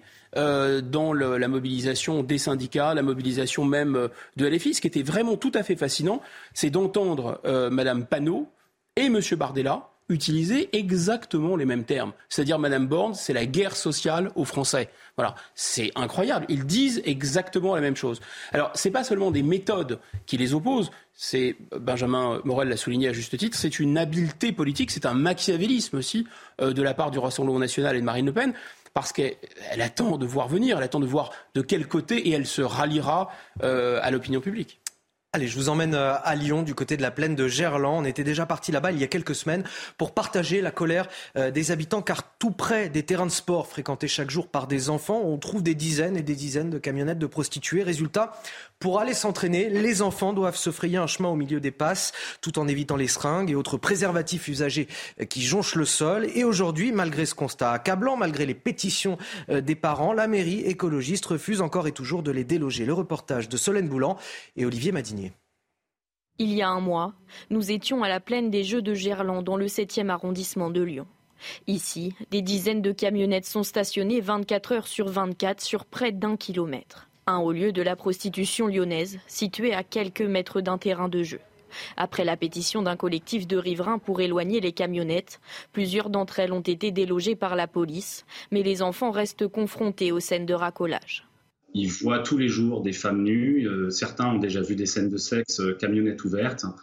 Il y a des gens bizarres qui rôdent autour de tout ça. Il y a des voyeurs. Il y a, vraiment une ambiance qui est, assez euh, oppressante. Donc il y a une violence psychologique dont ils sont victimes quotidiennement quand ils vont sur les terrains. Les membres du collectif dénoncent toujours le manque de prise en charge des prostituées par la mairie. On laisse ces pauvres femmes, ces pauvres prostituées faire l'exercice dans des conditions qui sont inhumaines. Euh, c'est insalubre, euh, c'est pas digne. Il y a beaucoup de manque de dignité, de courage, beaucoup de manque de dignité et de courage de la part de la mairie de Lyon. Pour l'heure, la ville refuse de déloger les prostituées au nom de l'humanisme. Elle a entrepris la construction d'un mur végétalisé destiné à cacher les camionnettes. Les riverains réclament quant à eux des arrêtés d'interdiction de stationnement. Alors c'est bien parce que c'est au nom de l'humanisme qu'on ne veut pas déloger les prostituées. Mais en attendant, on ne règle ni la question euh, de la prostitution, parce que ces femmes aussi sont dans une situation qui est compliquée pour elles, et on ne règle pas non plus euh, l'urgence de ces enfants qui sont confrontés à cette prostitution. On rappelle aussi qu'il va y avoir la Coupe du Monde de rugby dans pas longtemps, euh, que beaucoup d'événements vont se dérouler à Lyon, et que forcément, avec la venue de nombreux touristes, de nombreux surpreneurs, peut-être que ces prostituées auront plus de visites et que les enfants seront d'autant plus confrontés à ce phénomène terrible. Oui, non, il y a un sujet, je dirais, il y a deux sujets. Il y a le sujet, évidemment, euh, inertie de la mairie de Lyon qui, là, devrait agir. C'est-à-dire que là, la question. Enfin, alors, c'est inertie, ne dites pas ça. Il y a un mur végétalisé à 500 vrai, euros. C'est vrai. On en a déjà discuté on sur en a déjà discuté. J'ai déjà dit que c'était une excellente idée, que c'était bon pour la planète parce que ça produisait de l'oxygène. Avec beaucoup d'ironie. Un petit peu, oui, en effet. Euh, mais euh, fondamentalement, ça règle pas le problème. Et qui plus est, c'est assez coûteux en CO2 de construire un mur végétal. Donc, je suis pas sûr que même la planète s'y retrouve. On est là, très clairement, dans une volonté de ne pas régler le problème et de le masquer. Ce qui est très très marquant aujourd'hui dans la façon dont une partie de la gauche et les écologistes voient le problème. Je ne parle pas de toute la gauche, je parle vraiment d'une partie de la gauche. De l'autre côté, eh bien, euh, il y a un sujet national, qui est le sujet de la prostitution. On a eu une pénalisation des clients il y a quelques années. On n'a pas une volonté non plus de pénaliser les prostituées. On est un peu dans un entre-deux. Et donc, ce faisant, aujourd'hui, on expose un certain nombre de prostituées dans une situation extrêmement difficile aux agressions des clients et à une forme d'insalubrité. Donc là, il serait bon qu'on ait un logiciel rationnel. Soit on légalise euh, type Allemagne, Belgique, soit on interdit réellement, y compris la prostitution sur la voie publique pour les clients, mais pas que, type Scandinavie. Mais dans tous les cas, actuellement, eh bien, c'est un peu pareil que le mur végétal. On considère que c'est mal et donc euh, on ne légifère pas, mais fondamentalement, on fait rien non plus pour réellement lutter contre. Guillaume Bigot, que dire de cette euh, inertie insupportable euh, de la part à la fois des autorités publiques, que ce soit l'État via la préfecture ou, la mairie écologiste de Lyon? C'est vrai que c'est, ils sont impayables ces, ces maires euh, écologistes. Ils sont, ils sont, ils sont rigolos. Oui, ils sont, ils sont, oui, ils sont drôles. Enfin, pas pour les habitants. Hein. C'est vrai. Les habitants, c'est moins drôle oui, pour eux. Je suis ravi de vous divertir ce matin, mais on a quand même des habitants qui sont en souffrance. Hein, avec, non, mais euh, l'agenda municipal de ces, de ces maires euh, écolos, c'est le, enfin, c'est le Gorafi ou c'est, des trucs complètement. Enfin, on a, peine à, y croire. Un, mur végétal pour cacher ces prostituées que je ne saurais voir parce que les enfants voient des actes sexuels en pleine rue, etc. Et après, c'est quand même, enfin, c'est vraiment une confusion mentale en dehors de la ligne claire, mais je crois qu'elle n'est pas partagée que par les écologistes, mais par quand même beaucoup, beaucoup euh, de partis, c'est-à-dire lutter contre, les émissions de CO2, réduire les émissions de CO2, c'est une confusion totale. Parce que cette mairie écolo, elle est à la fois, elle adhère à une vision non répressive, très, tolérante, ultra tolérante, c'est mon choix de la société où chacun fait ce qu'il veut et qui sommes-nous pour juger? Voilà. Elle adhère à une autre vision qui est une vision ultra féministe, enfin anti-patriarcal consistant à dire bah, la prostitution ça doit même être interdit. On entend ce discours euh, monter aussi puisque c'est essentiellement le, les clients sont essentiellement des hommes et les femmes sont exploitées et donc il faudrait vraiment sévir et réprimer et interdire. Et euh, on le sait aussi, ils sont souvent euh, soutenus par des Enfin, ils ont en, tout cas les yeux de chimène électoralement pour des mouvements islamistes dont on peut dire que quand ils ont le pouvoir, euh, euh, la prostitution, euh, c'est quelque chose réservé aux esclaves, c'est-à-dire aux non-musulmans. Mais grosso modo, ce phénomène-là, il implique évidemment l'État. Parce que l'État, enfin, sur normalement, le proxénétisme est interdit, l'exhibition est interdit, euh, et vous avez rappelé qu'on on avait euh, sanctionné par des amendes. On y retournera peut-être encore une fois dans un mois, et on espérera ne pas avoir à constater simplement l'évolution de la construction du mur végétal et que la situation aura véritablement évolué pour euh, toutes ces personnes-là. Dans le JDD ce matin, Laurent Nunez fait le bilan de ses six premiers mois à la tête de la préfecture de police de Paris. Il explique que les vols avec violence ont baissé de 20% dans l'agglomération et de 25% dans la capitale. Il explique aussi comment il tente d'éradiquer la consommation de crack dans le 18e arrondissement de la capitale. Regardez, je mobilise de 300 à 600 effectifs chaque jour pour sécuriser les territoires du nord-est parisien, empêcher que les consommateurs ne se regroupent et occasionnent des nuisances aux riverains dont je comprends la détresse. Justement, euh, cette semaine, ça tombe plutôt bien, on les a interrogés, ces riverains du 18e arrondissement de la capitale. La situation ne s'est pas vraiment améliorée pour eux. Euh, le problème ne fait que se déplacer dans le nord-est de la capitale, mais il est toujours bel et bien présent Écoutez ces quelques témoignages. En fait, ils ont juste traversé de l'allée Valentin Abeille au boulevard Ney. Donc ils restent là toute la nuit, jusqu'au petit matin, jusqu'à 7h30, 8h30, ça dépend. Où on a une équipe de police en fait qui vient, qui les déloge.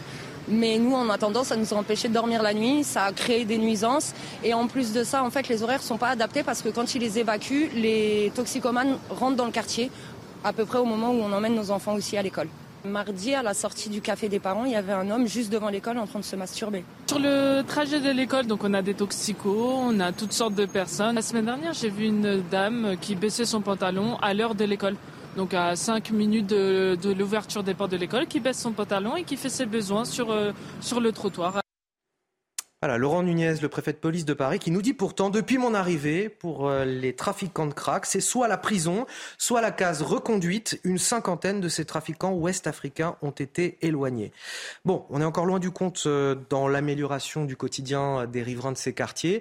Euh, mais j'ai une question pour vous. Quel bilan pour Laurent Nunez à, six mois de sa prise de fonction à la tête de la préfecture de police de Paris Avant que vous ne répondiez à cette question tout de suite, le rappel de l'actualité.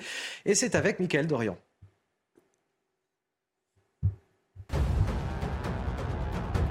Les syndicats vont debout contre la nouvelle réforme des retraites. Ils appellent à manifester jeudi et demandent aux Français de se mobiliser massivement. Selon un sondage IFOP pour le JDD, un Français sur deux soutient ce mouvement social. De son côté, le gouvernement maintient que cette réforme est nécessaire. Londres va livrer à l'Ukraine des chars Challenger 2. Le Royaume-Uni devient ainsi le premier pays occidental à envoyer des chars lourds pour aider Kiev face à l'invasion russe.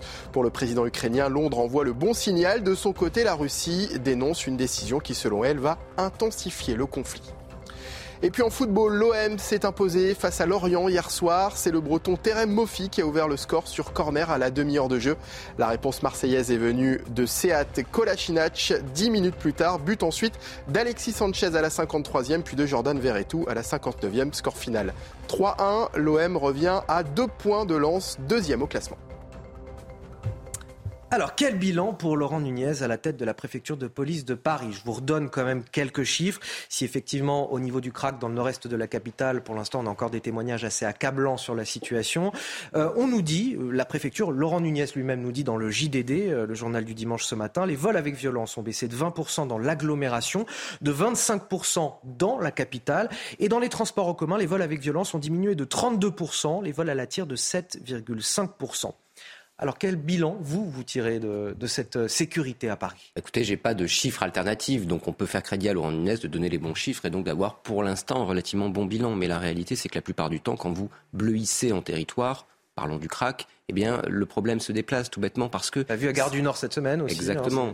parce que prenons le trafic de, de, crack. vous pouvez toujours arrêter quelques trafiquants. C'est très très facile à fabriquer et à importer. Qui plus est, vous avez toujours des dealers qui remplacent des dealers parce que c'est extrêmement rentable. Donc démanteler les trafics, c'est bien. Mais la réalité, c'est que ça ne fait pas disparaître les consommateurs. Et ces consommateurs-là, qui commettent des crimes pour pouvoir ensuite payer leur dose, ils ne sont pas dépendants au chocolat.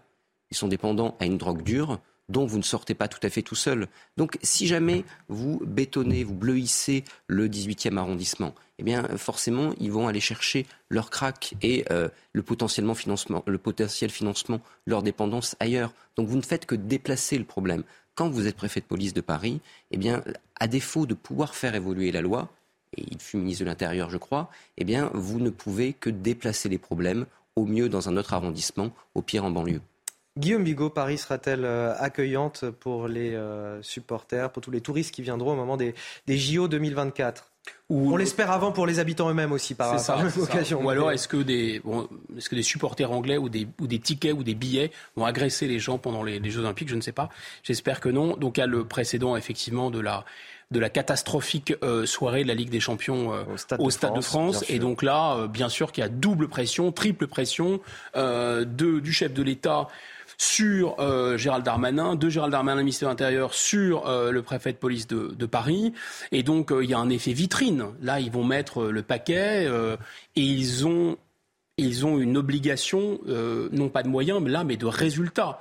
Est-ce que c'est pas possible d'avoir à nouveau une honte internationale à cette, à cette échelle Le monde entier va voir ce qui se passe à Paris. Et euh, il y a des enjeux qui sont lourds, notamment c'est la première destination touristique du monde. Donc là, on pas, ils n'ont pas le droit à l'erreur, ils le savent. Moi, je pense qu'en effet, c'est un homme qui a une bonne réputation, c'est un professionnel de la sécurité, euh, c'est un homme de bonne volonté, donc ces chiffres, il n'y a pas de raison de les contester. Maintenant, c'est un effet absolument artificiel, complètement artificiel. Pourquoi? Parce que en réalité, le cadre juridique fameux état de droit ultra renforcé et ultra laxiste en raison euh, de toutes les jurisprudences qu'on connaît, de la Cour européenne des droits de l'homme, etc., font que de toute façon, vous ne pouvez quasiment plus appréhender les gens euh, correctement et, les mettre en prison. Et ensuite, il n'y a pas de place de prison et il n'y a pas de structure de soins non plus pour les drogués. Donc la réalité, c'est que tant que vous ne changez pas ces paramètres-là, vous ne pouvez que déplacer le problème et faire un effet vitrine. Je vous propose de refaire un bilan dans six mois là aussi. Allez, droit de suite. On, verra, on verra ce qu'il en est. Euh, c'est à partir de demain que le gouvernement va commencer à, à distribuer son chèque carburant. Vous le savez, un chèque de 100 euros destiné aux ménages les plus modestes qui ont besoin de leur voiture pour aller travailler. 100 euh, euros pour l'année entière, pas dire que ce soit vraiment beaucoup euh, pour les ménages modestes qui ont besoin de leur voiture pour se déplacer, alors qu'en plus la remise à la pompe a, pris fin au, 1er janvier. Ceux qui le peuvent, en tout cas, essentiellement dans les grandes villes, essayent de trouver d'autres moyens de transport, des alternatives, euh, comme le vélo par exemple. Regardez ce reportage à Marseille, il est signé Stéphanie Rouquier. Avec la fin des remises à la pompe, la facture a du mal à passer pour les automobilistes. Oh, c'est un complément de, 50 euros, fin 49, un complément. C'est juste un complément. J'avais la moitié du réservoir, donc si on fait le, plein, ça fait 120 euros le plein en tout. On a quand même du mal à joindre les deux bouts à la fin du mois. Et avec le prix d'achat du véhicule, l'assurance, les parkings, la voiture coûte plusieurs centaines d'euros par mois aux usagers. Alors dans les grandes villes, comme ici à Marseille, ils sont nombreux à chercher une alternative. Dans cette boutique de cycle, le gérant voit passer 10 à 20 personnes tous les mois qui choisissent le vélo. Récemment, sa propre famille a même fait le grand saut. Et vous avez dit adieu à la voiture? Moi j'en ai plus qu'une, deux vélos électriques, gain de temps, pouvoir se faufiler en faisant attention, la santé, mine de rien, un quart d'heure par-ci, un quart d'heure par-là, 20 minutes, une demi-heure le matin, le soir, euh, la santé personnelle, et puis après, respect de l'environnement. En abandonnant une voiture sur les deux que comptait son foyer, Laurent économise plus de 100 euros par mois. Aujourd'hui, 3% des déplacements dans la cité phocéenne se font à vélo. Donc ça, évidemment, c'est pour ceux qui ont la chance de pouvoir se déplacer en vélo, ce qui n'est pas le cas de tout le monde. Quand on est dépendant de sa voiture, c'est quand même assez euh, compliqué. Vous restez avec euh, nous, messieurs. On va continuer de décrypter l'actualité dans un instant. On reviendra sur la réforme des retraites. Les Français sont-ils prêts à supporter de nouvelles grèves, de nouveaux blocages dans le pays? En tout cas, euh, les Français sont divisés. 51% d'entre eux soutiennent la journée d'action qui s'annonce jeudi prochain. C'est donc la bataille de l'opinion qui démarre entre les syndicats et le gouvernement. A tout de suite sur CNews. De retour dans la matinale week-end, nous sommes toujours ensemble jusqu'à 10h. Bienvenue à ceux qui nous rejoignent. Je suis toujours avec euh, Guillaume Bigot pour décrypter l'actualité, Benjamin oh, Morel également. bonjour. Et je vous dévoile les titres de votre journal de 9h30. À la une, cette question, les Français sont-ils prêts à supporter de nouveaux blocages dans le pays? Et si cela devait arriver, à, qui donnerait-il le tort? Selon un sondage IFOP pour le journal du dimanche, les Français sont 51% à soutenir la journée d'action qui s'annonce jeudi prochain contre la réforme des retraites. Un pays clairement divisé, c'est donc la bataille de l'opinion qui démarre entre les syndicats et le gouvernement. On vous montrera aussi ce matin le quotidien invivable des habitants d'une cité de Champigny en région parisienne, avec des parties communes squattées par des bandes de jeunes qui s'adonnent à divers trafics.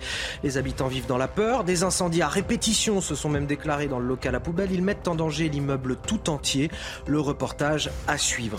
Et enfin, avec l'inflation qui frappe nos porte-monnaies, les soldes démarrent dans une atmosphère morose cette semaine. Un mot d'ordre pour les consommateurs, acheter utile. Quelles sont vos priorités dans les achats? Nous sommes allés vous poser la question. J-4 avant la grève lancée par l'ensemble des syndicats contre la réforme des retraites. Ce sera jeudi prochain, le 19 janvier. Philippe Martinez, vous l'avez entendu cette semaine, le leader de la CGT appelle à des millions de personnes dans la rue. D'ailleurs, pour vous, cette journée s'annonce d'ores et déjà compliquée avec des secteurs clés qui sont mobilisés, les transports, les raffineries, l'éducation, la santé.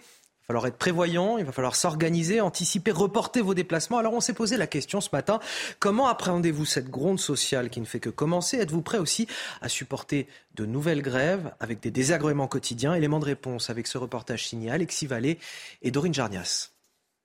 Les Français contre la réforme des retraites, mais pas forcément pour la grève.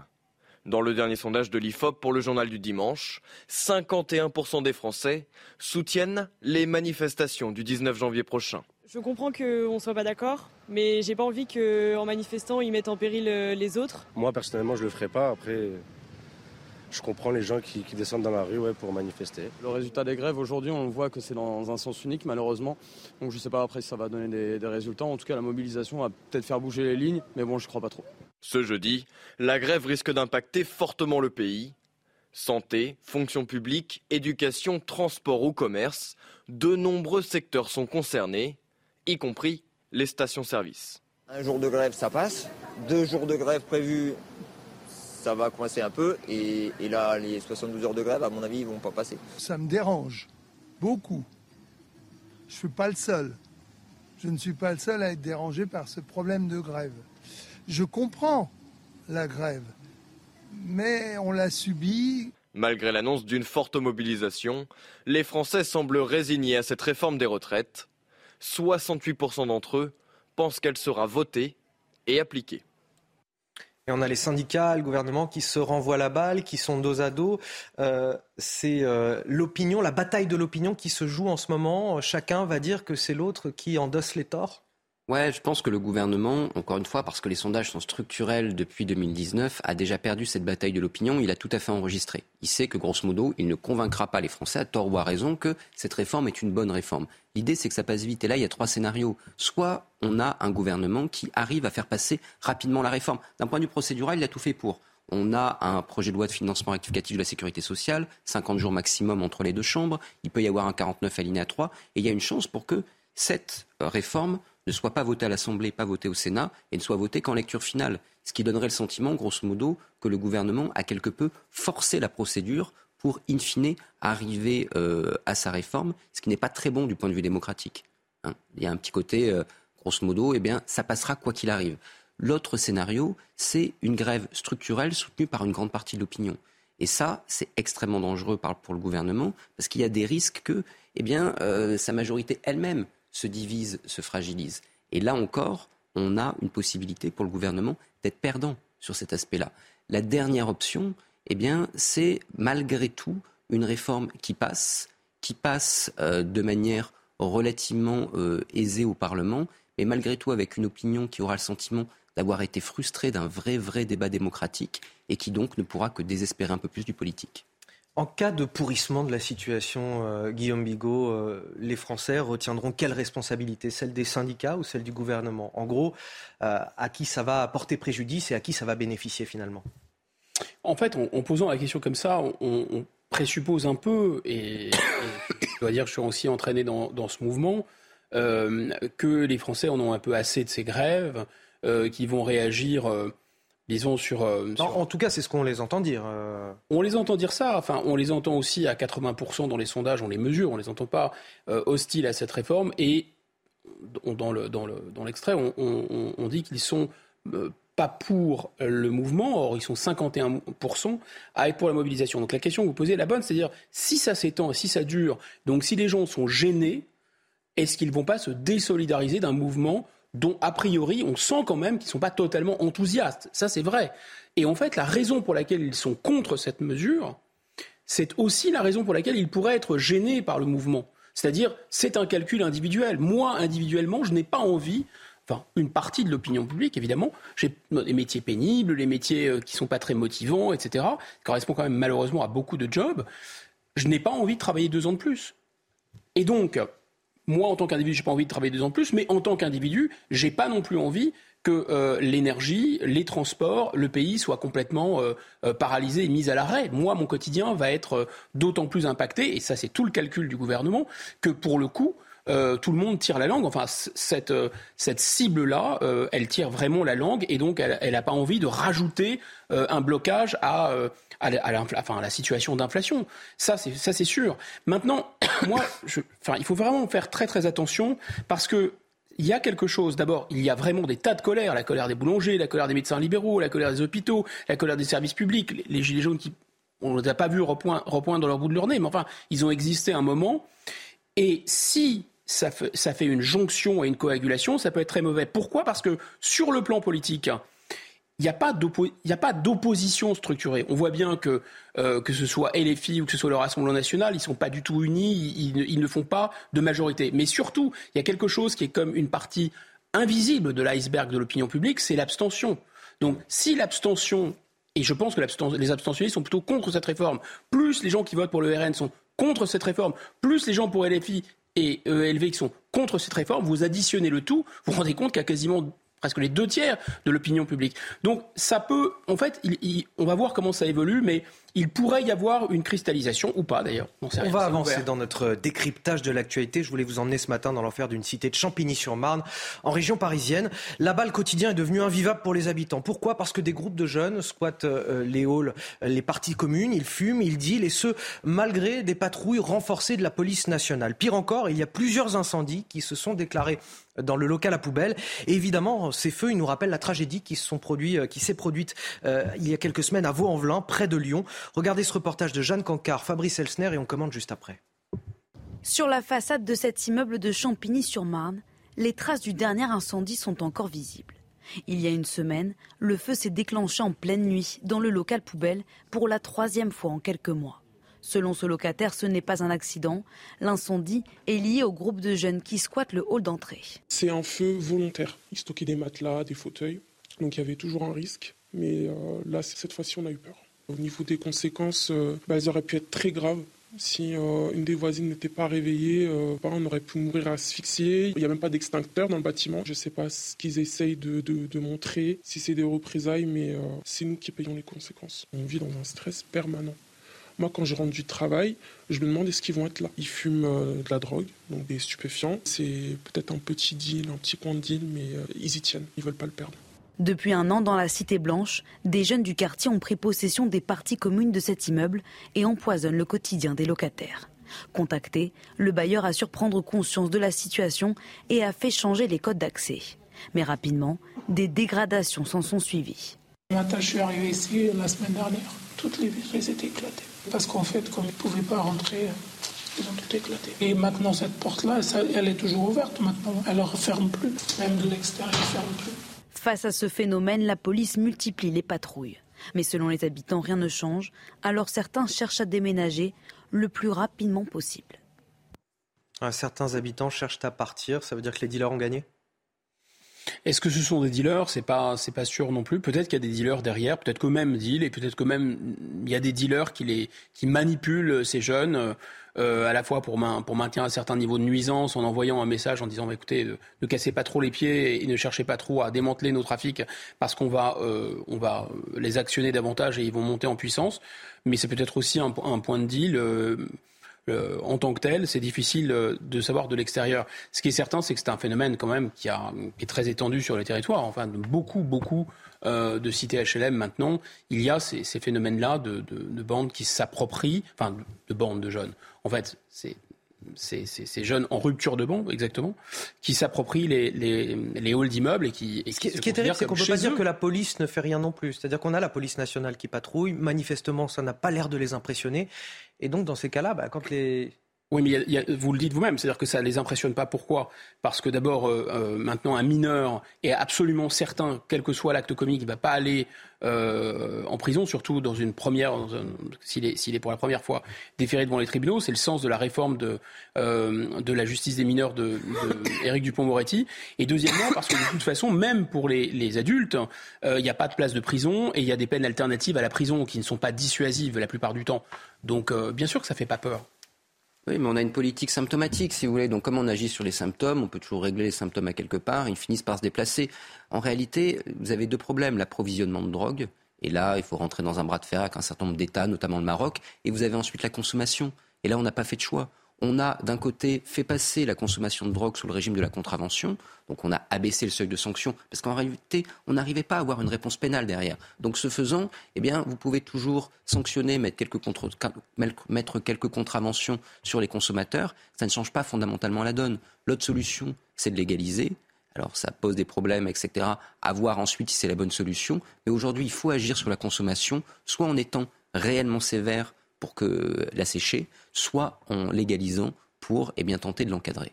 À l'étranger, le Royaume-Uni va livrer des chars lourds à l'Ukraine dans les prochaines semaines, une décision saluée par le président Zelensky. Dans l'est du pays, on s'active encore ce matin pour retrouver des survivants dans les ruines d'un immeuble de Dnipro touché par une frappe russe. On sait qu'au moins 14 personnes ont été tuées, 64 autres blessées.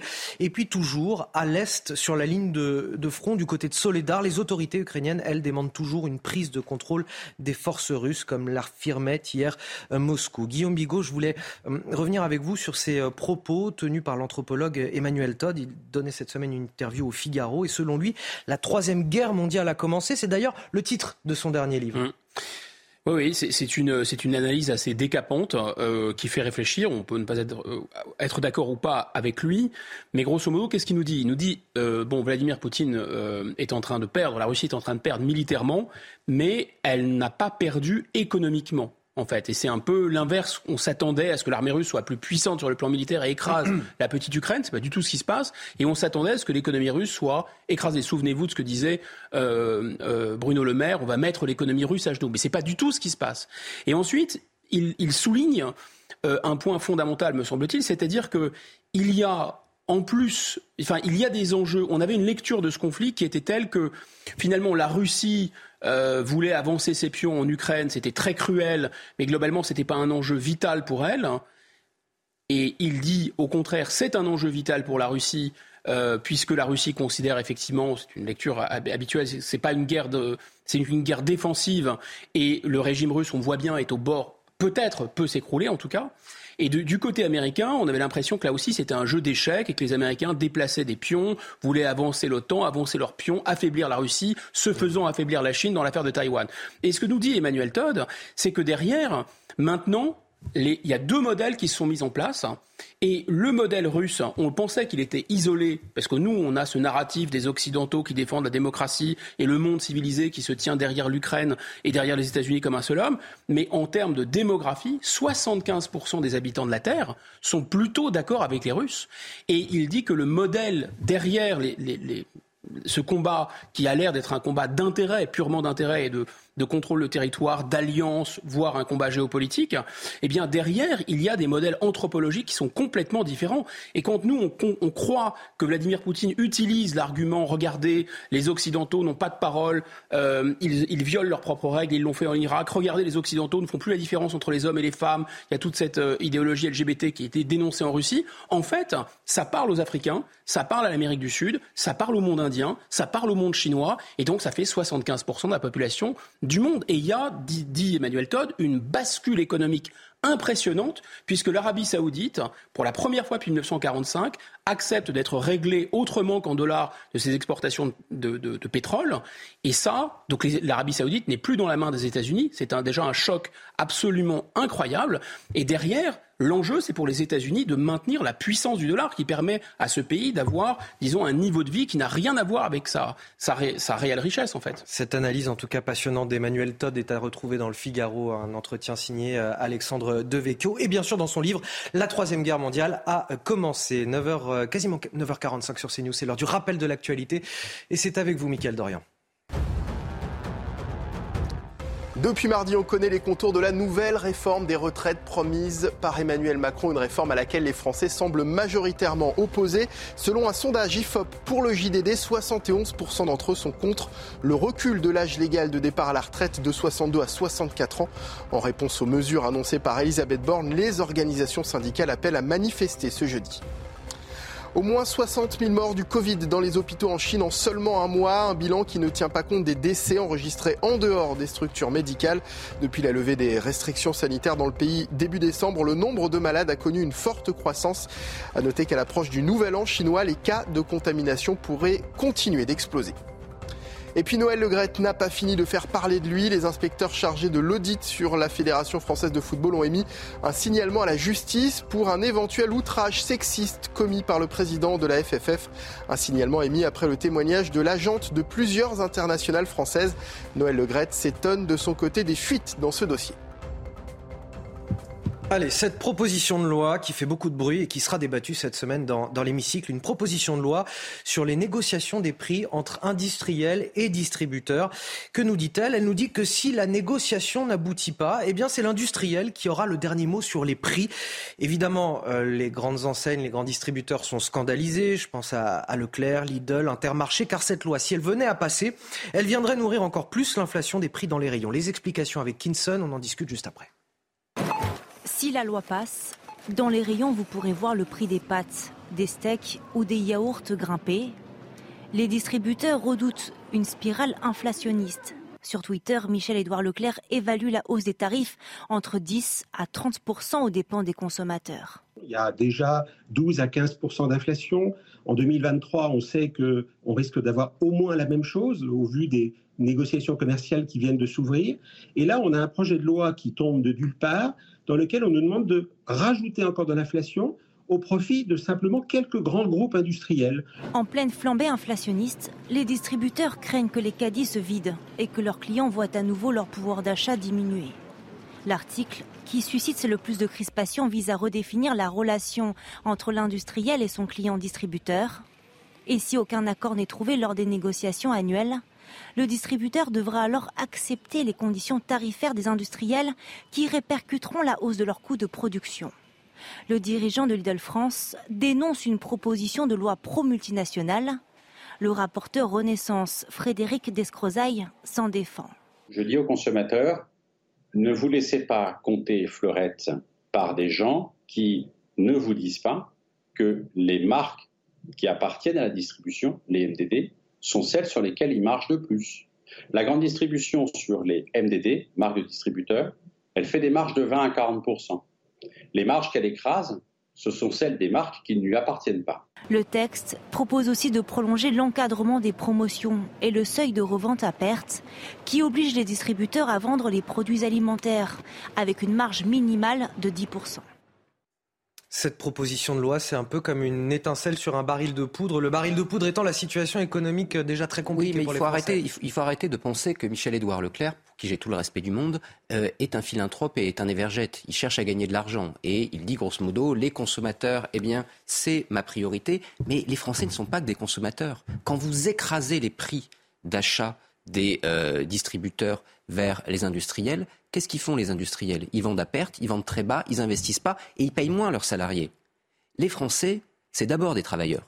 C'est des travailleurs qui, parce qu'ils gagnent mieux, peuvent plus consommer. Il faut voir que la valeur ajoutée dans un pays, ce qui fait que, eh vous pouvez ensuite irriguer le pays en devises, etc. Que vous avez une balance commerciale qui est plus favorable à l'étranger. Vous pouvez avoir des produits qui viennent justement, qui sont importés. C'est le fait d'avoir une industrie. C'est l'industrie qui produit de la valeur ajoutée. Si jamais vous détruisez cette industrie pour faire plaisir aux consommateurs qui est le même, euh, le, même individu que le travailleur, mais dans une autre position dans le modèle économique, eh bien, vous tuez l'économie. Vous l'étouffez. C'est ce qu'on fait depuis le début des années 2000. Alors, cette proposition de loi est en ça très intelligente, mais à condition d'être couplée à autre chose. Une vraie politique industrielle. Si vous avez une vraie politique industrielle, ce type d'action peut permettre justement d'aider nos industries à redresser la tête et on ne s'en sortira pas sans ces industries, à condition encore une fois qu'on produise en France et ça, ça implique une vraie volonté politique. Guillaume Bigot, c'est une proposition de loi qui se fait sur le dos et au détriment des Français ou pas? Alors, c'est une, à l'origine, la loi Egalim 2, c'est ça dont il est question, c'est une loi qui devait défendre le pot de terre. Euh, Egalim 3. De, de Egalim 3, maintenant, on était passé à Egalim 2, qui avait déjà ce genre de dispositif. Et c'est, la proposition, c'est de renforcer ce qui a été décrit par Benjamin Morel, c'est-à-dire le côté producteur, et notamment le pot de terre des petits producteurs, des agriculteurs, etc., qui sont à la peine et qui sont euh, effectivement étranglés par ces gros opérateurs que sont les distributeurs. Donc à l'origine, c'est défendre le pot de terre contre le pot de fer. Sauf que là, avec Egalim 3, eh bien, c'est plutôt à nouveau des grands opérateurs euh, des Danone, etc., pour pas les citer, enfin des, des gros industriels de l'agroalimentaire qui, eux, veulent répercuter euh, sur la distribution et donc in fine aussi sur le consommateur. L'effet de quoi? Bah, L'effet de l'inflation, enfin l'effet de la hausse euh, de l'énergie, etc.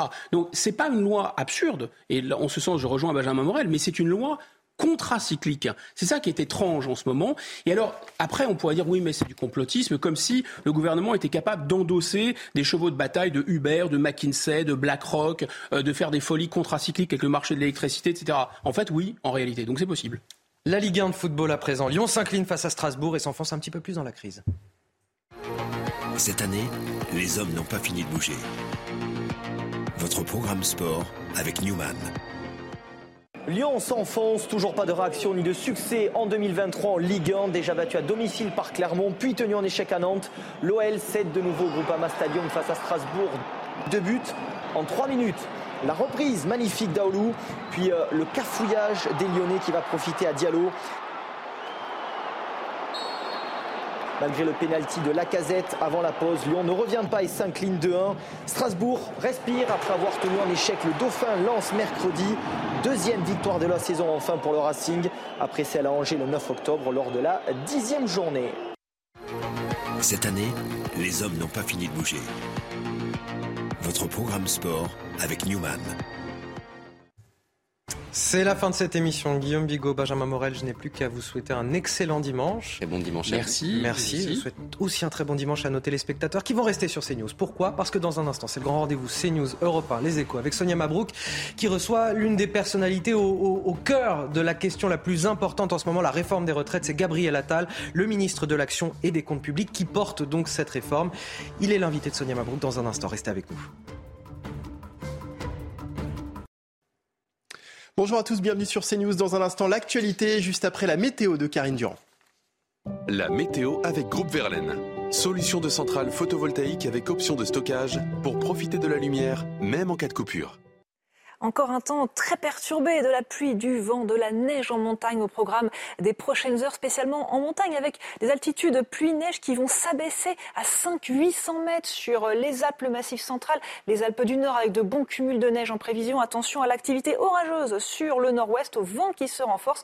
Grande prudence cette nuit avec l'arrivée d'une tempête. Les températures sont en baisse par rapport à la veille, mais elles restent quand même un peu au-dessus des moyennes de saison. 10 du côté euh, de Brest, notamment 9 à Paris, 8 à Lille, un maximum de 17 à Ajaccio, un minimum de 6 pour Grenoble. La journée de demain, grande prudence le matin spécialement avec cette tempête qui va persister au nord-ouest, sur l'Atlantique, également jusqu'en remontant vers les Hauts-de-France et en partie vers les régions centrales et l'île de France. Au cours de l'après-midi, les choses se calment avec de fortes averses quand même, de la neige encore à partir de 500 mètres sur euh, les massifs comme les Alpes, le massif central, les Vosges, 1000 mètres sur les Pyrénées. Une ambiance très chahutée en France avec une baisse généralisée des températures.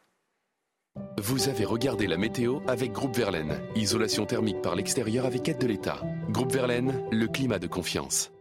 C'est News, l'actualité ce dimanche. Les syndicats vont debout contre la nouvelle réforme des retraites. Ils se préparent déjà pour la grande manifestation de jeudi. Formellement opposés aux mesures annoncées cette semaine par l'exécutif, ils demandent aux Français de se mobiliser massivement. Reportage auprès des militants de la CGT à Bordeaux d'Antoine Estève. Au siège de la CGT à Bordeaux, fraîchement imprimés, les affiches et les prospectus sont prêts. Sur les réseaux sociaux aussi, les militants sont très nombreux à participer aux discussions sur les retraites. Ici, tout le monde veut une manifestation historique jeudi prochain. On peut présumer quand même d'une mobilisation massive et euh, certainement longue sur l'ensemble du territoire, donc dans les grandes métropoles, dans les plus petites métropoles, mais également dans les entreprises. J'attends une mobilisation record, en tout cas on va s'y donner les, euh, les moyens dans notre, dans notre établissement et puis plus largement, je dirais, dans, dans nos familles, dans nos amis. Tout le monde est concerné, donc ça va bien au-delà de, des, des actifs. Quelques heures plus tard, nous suivons ce groupe de syndicalistes qui tractent sur le marché des Capucins Objectif, informer les salariés et convaincre d'aller manifester. On sait que 80%, 70-80% sont contre cette réforme. Ben, il faut que ça se voit parce qu'il faut que Mme Borne arrête de dire que c'est une bonne chose. Allez à 64 ans euh, faire euh, euh, à la chaîne, allez-y. Euh, quand vous êtes dans la, la ferronnerie ou dans des, des, métiers en chaleur ou autre, allez-y jusqu'à 64 ans. Les arguments des militants font mouche. La plupart des passants sont interpellés. On écoute ce qui se fait ce qui se dit à droite et ce qui se dit à gauche. Voilà, c'est tout. Et que ce soit un, un, débat équilibré. Je gagne très bien ma vie, je suis cadre, ça va tout très bien pour moi, c'est pas pour moi que je me battrai, c'est pour tout le monde. Vous imaginez travailler, être sur Terre simplement pour travailler? Les syndicats ont prévu d'être très actifs jusqu'à jeudi prochain dans la rue et dans les entreprises. Ils savent que la mobilisation sera décisive dans leur bras de fer contre le gouvernement. Allez tout de suite sur CNews, c'est Sonia Mabrouk pour le grand rendez-vous CNews Europe 1 Les Échos, son invité Gabriel Attal. Bon dimanche sur CNews.